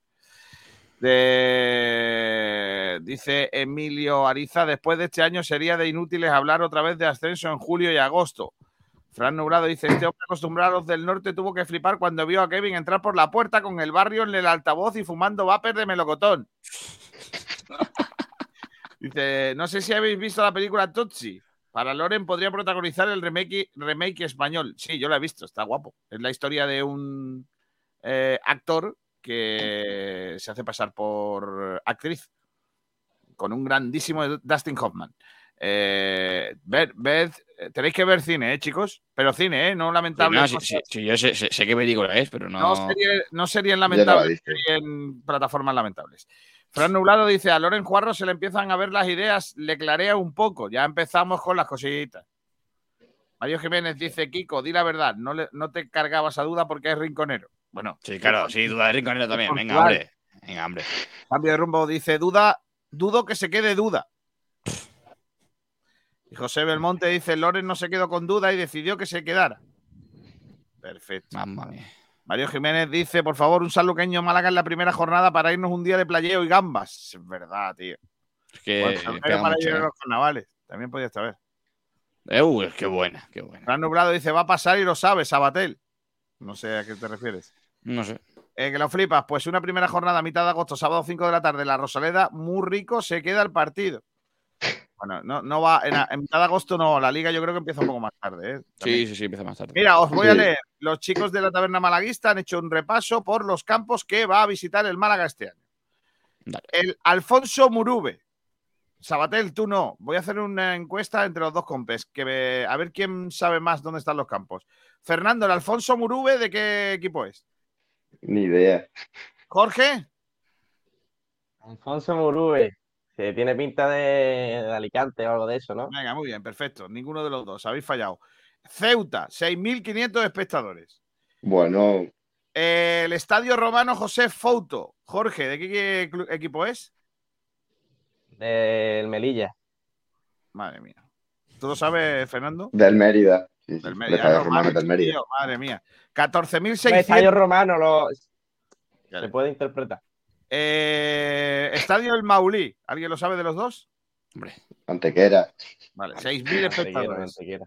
Eh, el nuevo Mirador. Ese es Algeciras. Algeciras, 7.200 espectadores. Ya, ya no os voy a preguntar más porque sé que lo estáis mirando. Eh, No, no. Estadio El Palmar, No, del Sanluqueño, 5.000 espectadores. Precioso ese estadio. está. Campo Municipal Sí. El Collao, 4.850 espectadores. De Alcoyano. del Alcoyano. El de Alcoyano. Estadio Balear, del Atlético Baleares, 4.200 espectadores. Pero Kiko, Kiko, una, una cosa, te, te pregunto yo, sin que, deja de mirar, te pregunto yo una vez si te lo sabes o qué. Venga, dime. Venga, El pues, de más chungo que haya. Nada. Nada, más chungo no, pero a ver, el primero que me encuentre. El, el iberoamericano. El Iberoamericano. Qué estadio más feo es ese, por Dios. Es el. Iberoamericano, es un estadio de Andalucía que. ¿Quién juega en el Iberoamericano, tío? Eh, en San Fernando, en Cádiz. Bien, bien mirado, bien mirado. No, no, no, mira. San Fernando no jugaba en, en la isla, en el estadio de la, de la isla o algo así. No, en el, en, No. el, en el. Yo he estado en el antiguo, el estadio de San Fernando, el antiguo que está al lado del Bahía Sur. Pero este es el nuevo, que esto se creó en 2010. Sí, pero tiene pistas de atletismo y eso. 6.427. También el otro, ¿eh? también el Bahía Sur, que creo que se llamaba así el estadio porque está al lado del, del centro comercial. Eh, es que, claro, te vas a Cádiz, yo por lo que sea Cádiz lo meneo mucho. ¿eh? El estadio Enrique, Roja, En- Enrique Roca de Murcia, 31.179, con mucho probablemente el más, el más grande. Sí, el. Alfredo La nueva. Stefano, el del Castilla, 6.000 espectadores. El colombino, 21.670 espectadores. El Linarejos, 10.000 espectadores. El nuevo Arcángel de Córdoba, 21.800. El Recreativo Granada, se supone que va a jugar a la Ciudad Deportiva, 600 espectadores. Y si no, 19.336 en los Cármenes. Yo creo que para el Málaga abrirán los Cármenes, ¿no? Hombre, deberían. El. Cerro del Espino, que es donde juega el Atlético de Madrid. Mm. Eh, el mismo campo que el Majadahonda, 3.376 espectadores. El Antonio Solana, el del Intercity, 2.500. El nuevo Castalia, 15.500, el del Castellón. Eh, ¿Qué más equipos tenemos por aquí que tenemos que decir sus campos? Eh, el del Ibiza, Cammises, 6.000 espectadores. El del Melilla, que es el Álvarez Claro, 8.000 espectadores. Pues esos son, esos son los equipos que, los campos que vamos a pisar. El, el más pequeño, el de Intercity, eh, con 2.000 2.000 y pico espectadores. 2.500. Bueno, pues va a estar guapa la. Por cierto, acabo de mirarlo, la temporada pasada, que lo estábamos comentando antes, empezó Primera Federación el fin de semana el 29 de agosto. Para que lo sepan. Empieza más o menos dos semanas más tarde que el fútbol Sí, profesional. sí, sí, sí. Dice eh, Michael Douglas que dónde jugará Luis Muñoz. Bueno, todavía no se sabe, ¿no? Buen debate ese. Dice que lo flipas, yo quiero que salga ya duda, aunque solo sea para que paren los chistes con su Sí, nombre. sí, por favor, sí, sí, sí.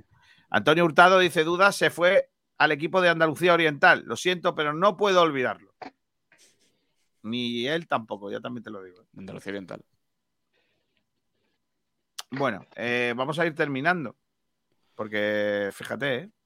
al final hemos cumplimentado un día que nos ha salvado el, el directo, ¿eh? Hombre, es que estábamos aquí agarrándonos a clavos ardiendo, ¿eh? Veneno. Ahora la federación nos lanza el caramelo Pues sí. y se pilla. ¿Puedo, bueno, hacer, con los ¿puedo grupos. hacer una pregunta que no tiene nada que ver con, Sí, por supuesto. con el Málaga? Para terminar. Por supuesto. Si vosotros tuvierais un juicio en el que os han dicho cosas y, y tuvierais un viaje previsto, estuvierais de viaje, eh, ¿no vendríais a declarar? ¿O iríais a declarar? ¿Se puede por- pedir una prórroga? Sé, sé por quién va, sé por quién va. ¡No! No, hombre, no, no, no va por un tal Vinicius José Junior, ¿no? Para nada. Para nada está en Miami, tiene un juicio por, por la No, No, no, No, no, no. no, no, no. Yo qué sé. Eh, No, no. No, no, no sabe, no contesta, ¿no? Como- ¿Pero no, no sé. ¿Vosotros iríais o no? A ver, es que, es que además le pilla lejos, eh, es que está sí, complicado. que son unas cuantas horitas en avión, que yo lo he hecho ese viaje y Sí, si se puede prorrogar, pues hombre. eh, efectivamente. Si lo hace el Tani, Vinicius también puede. ah, ¿Qué hace, qué hace Jorge? Vale. Bueno, eh, voy a cerrar con otra vez. Hemos empezado poniendo un poquito de música de Nicky Jam, un cover. Voy a poner otro cover de Nicky Jam. Oh. Esta muchacha se llama Jessia y canta con un tal David. Una canción de Nicky Jam con Ozuna. Mágica. Te, te robaré. Esta- porque ustedes dirán, ¿y por qué ponen a este hombre? Eh, básicamente lo ponemos porque es que ha estado jugando al baloncesto con Bernie Rodríguez. No sabía yo que Bernie. No, que Bernie. Que Nicky ya han jugado al básquet. Bueno, ni, ni él tampoco lo sabía. Cuando le dieron la pelota dijo, ¿dónde tengo que meterla, no? ¿Esto para qué es? Fernando, hasta mañana. Adiós. Adiós, Jorge Aragón. No. Hasta luego, Sabatel. Adiós. Nosotros nos vamos, se quedan con el resto de la programación. Son las 2 de la tarde y un minuto de este vigésimo día del mes de junio. Mañana, mañana a las 12 más. Adiós.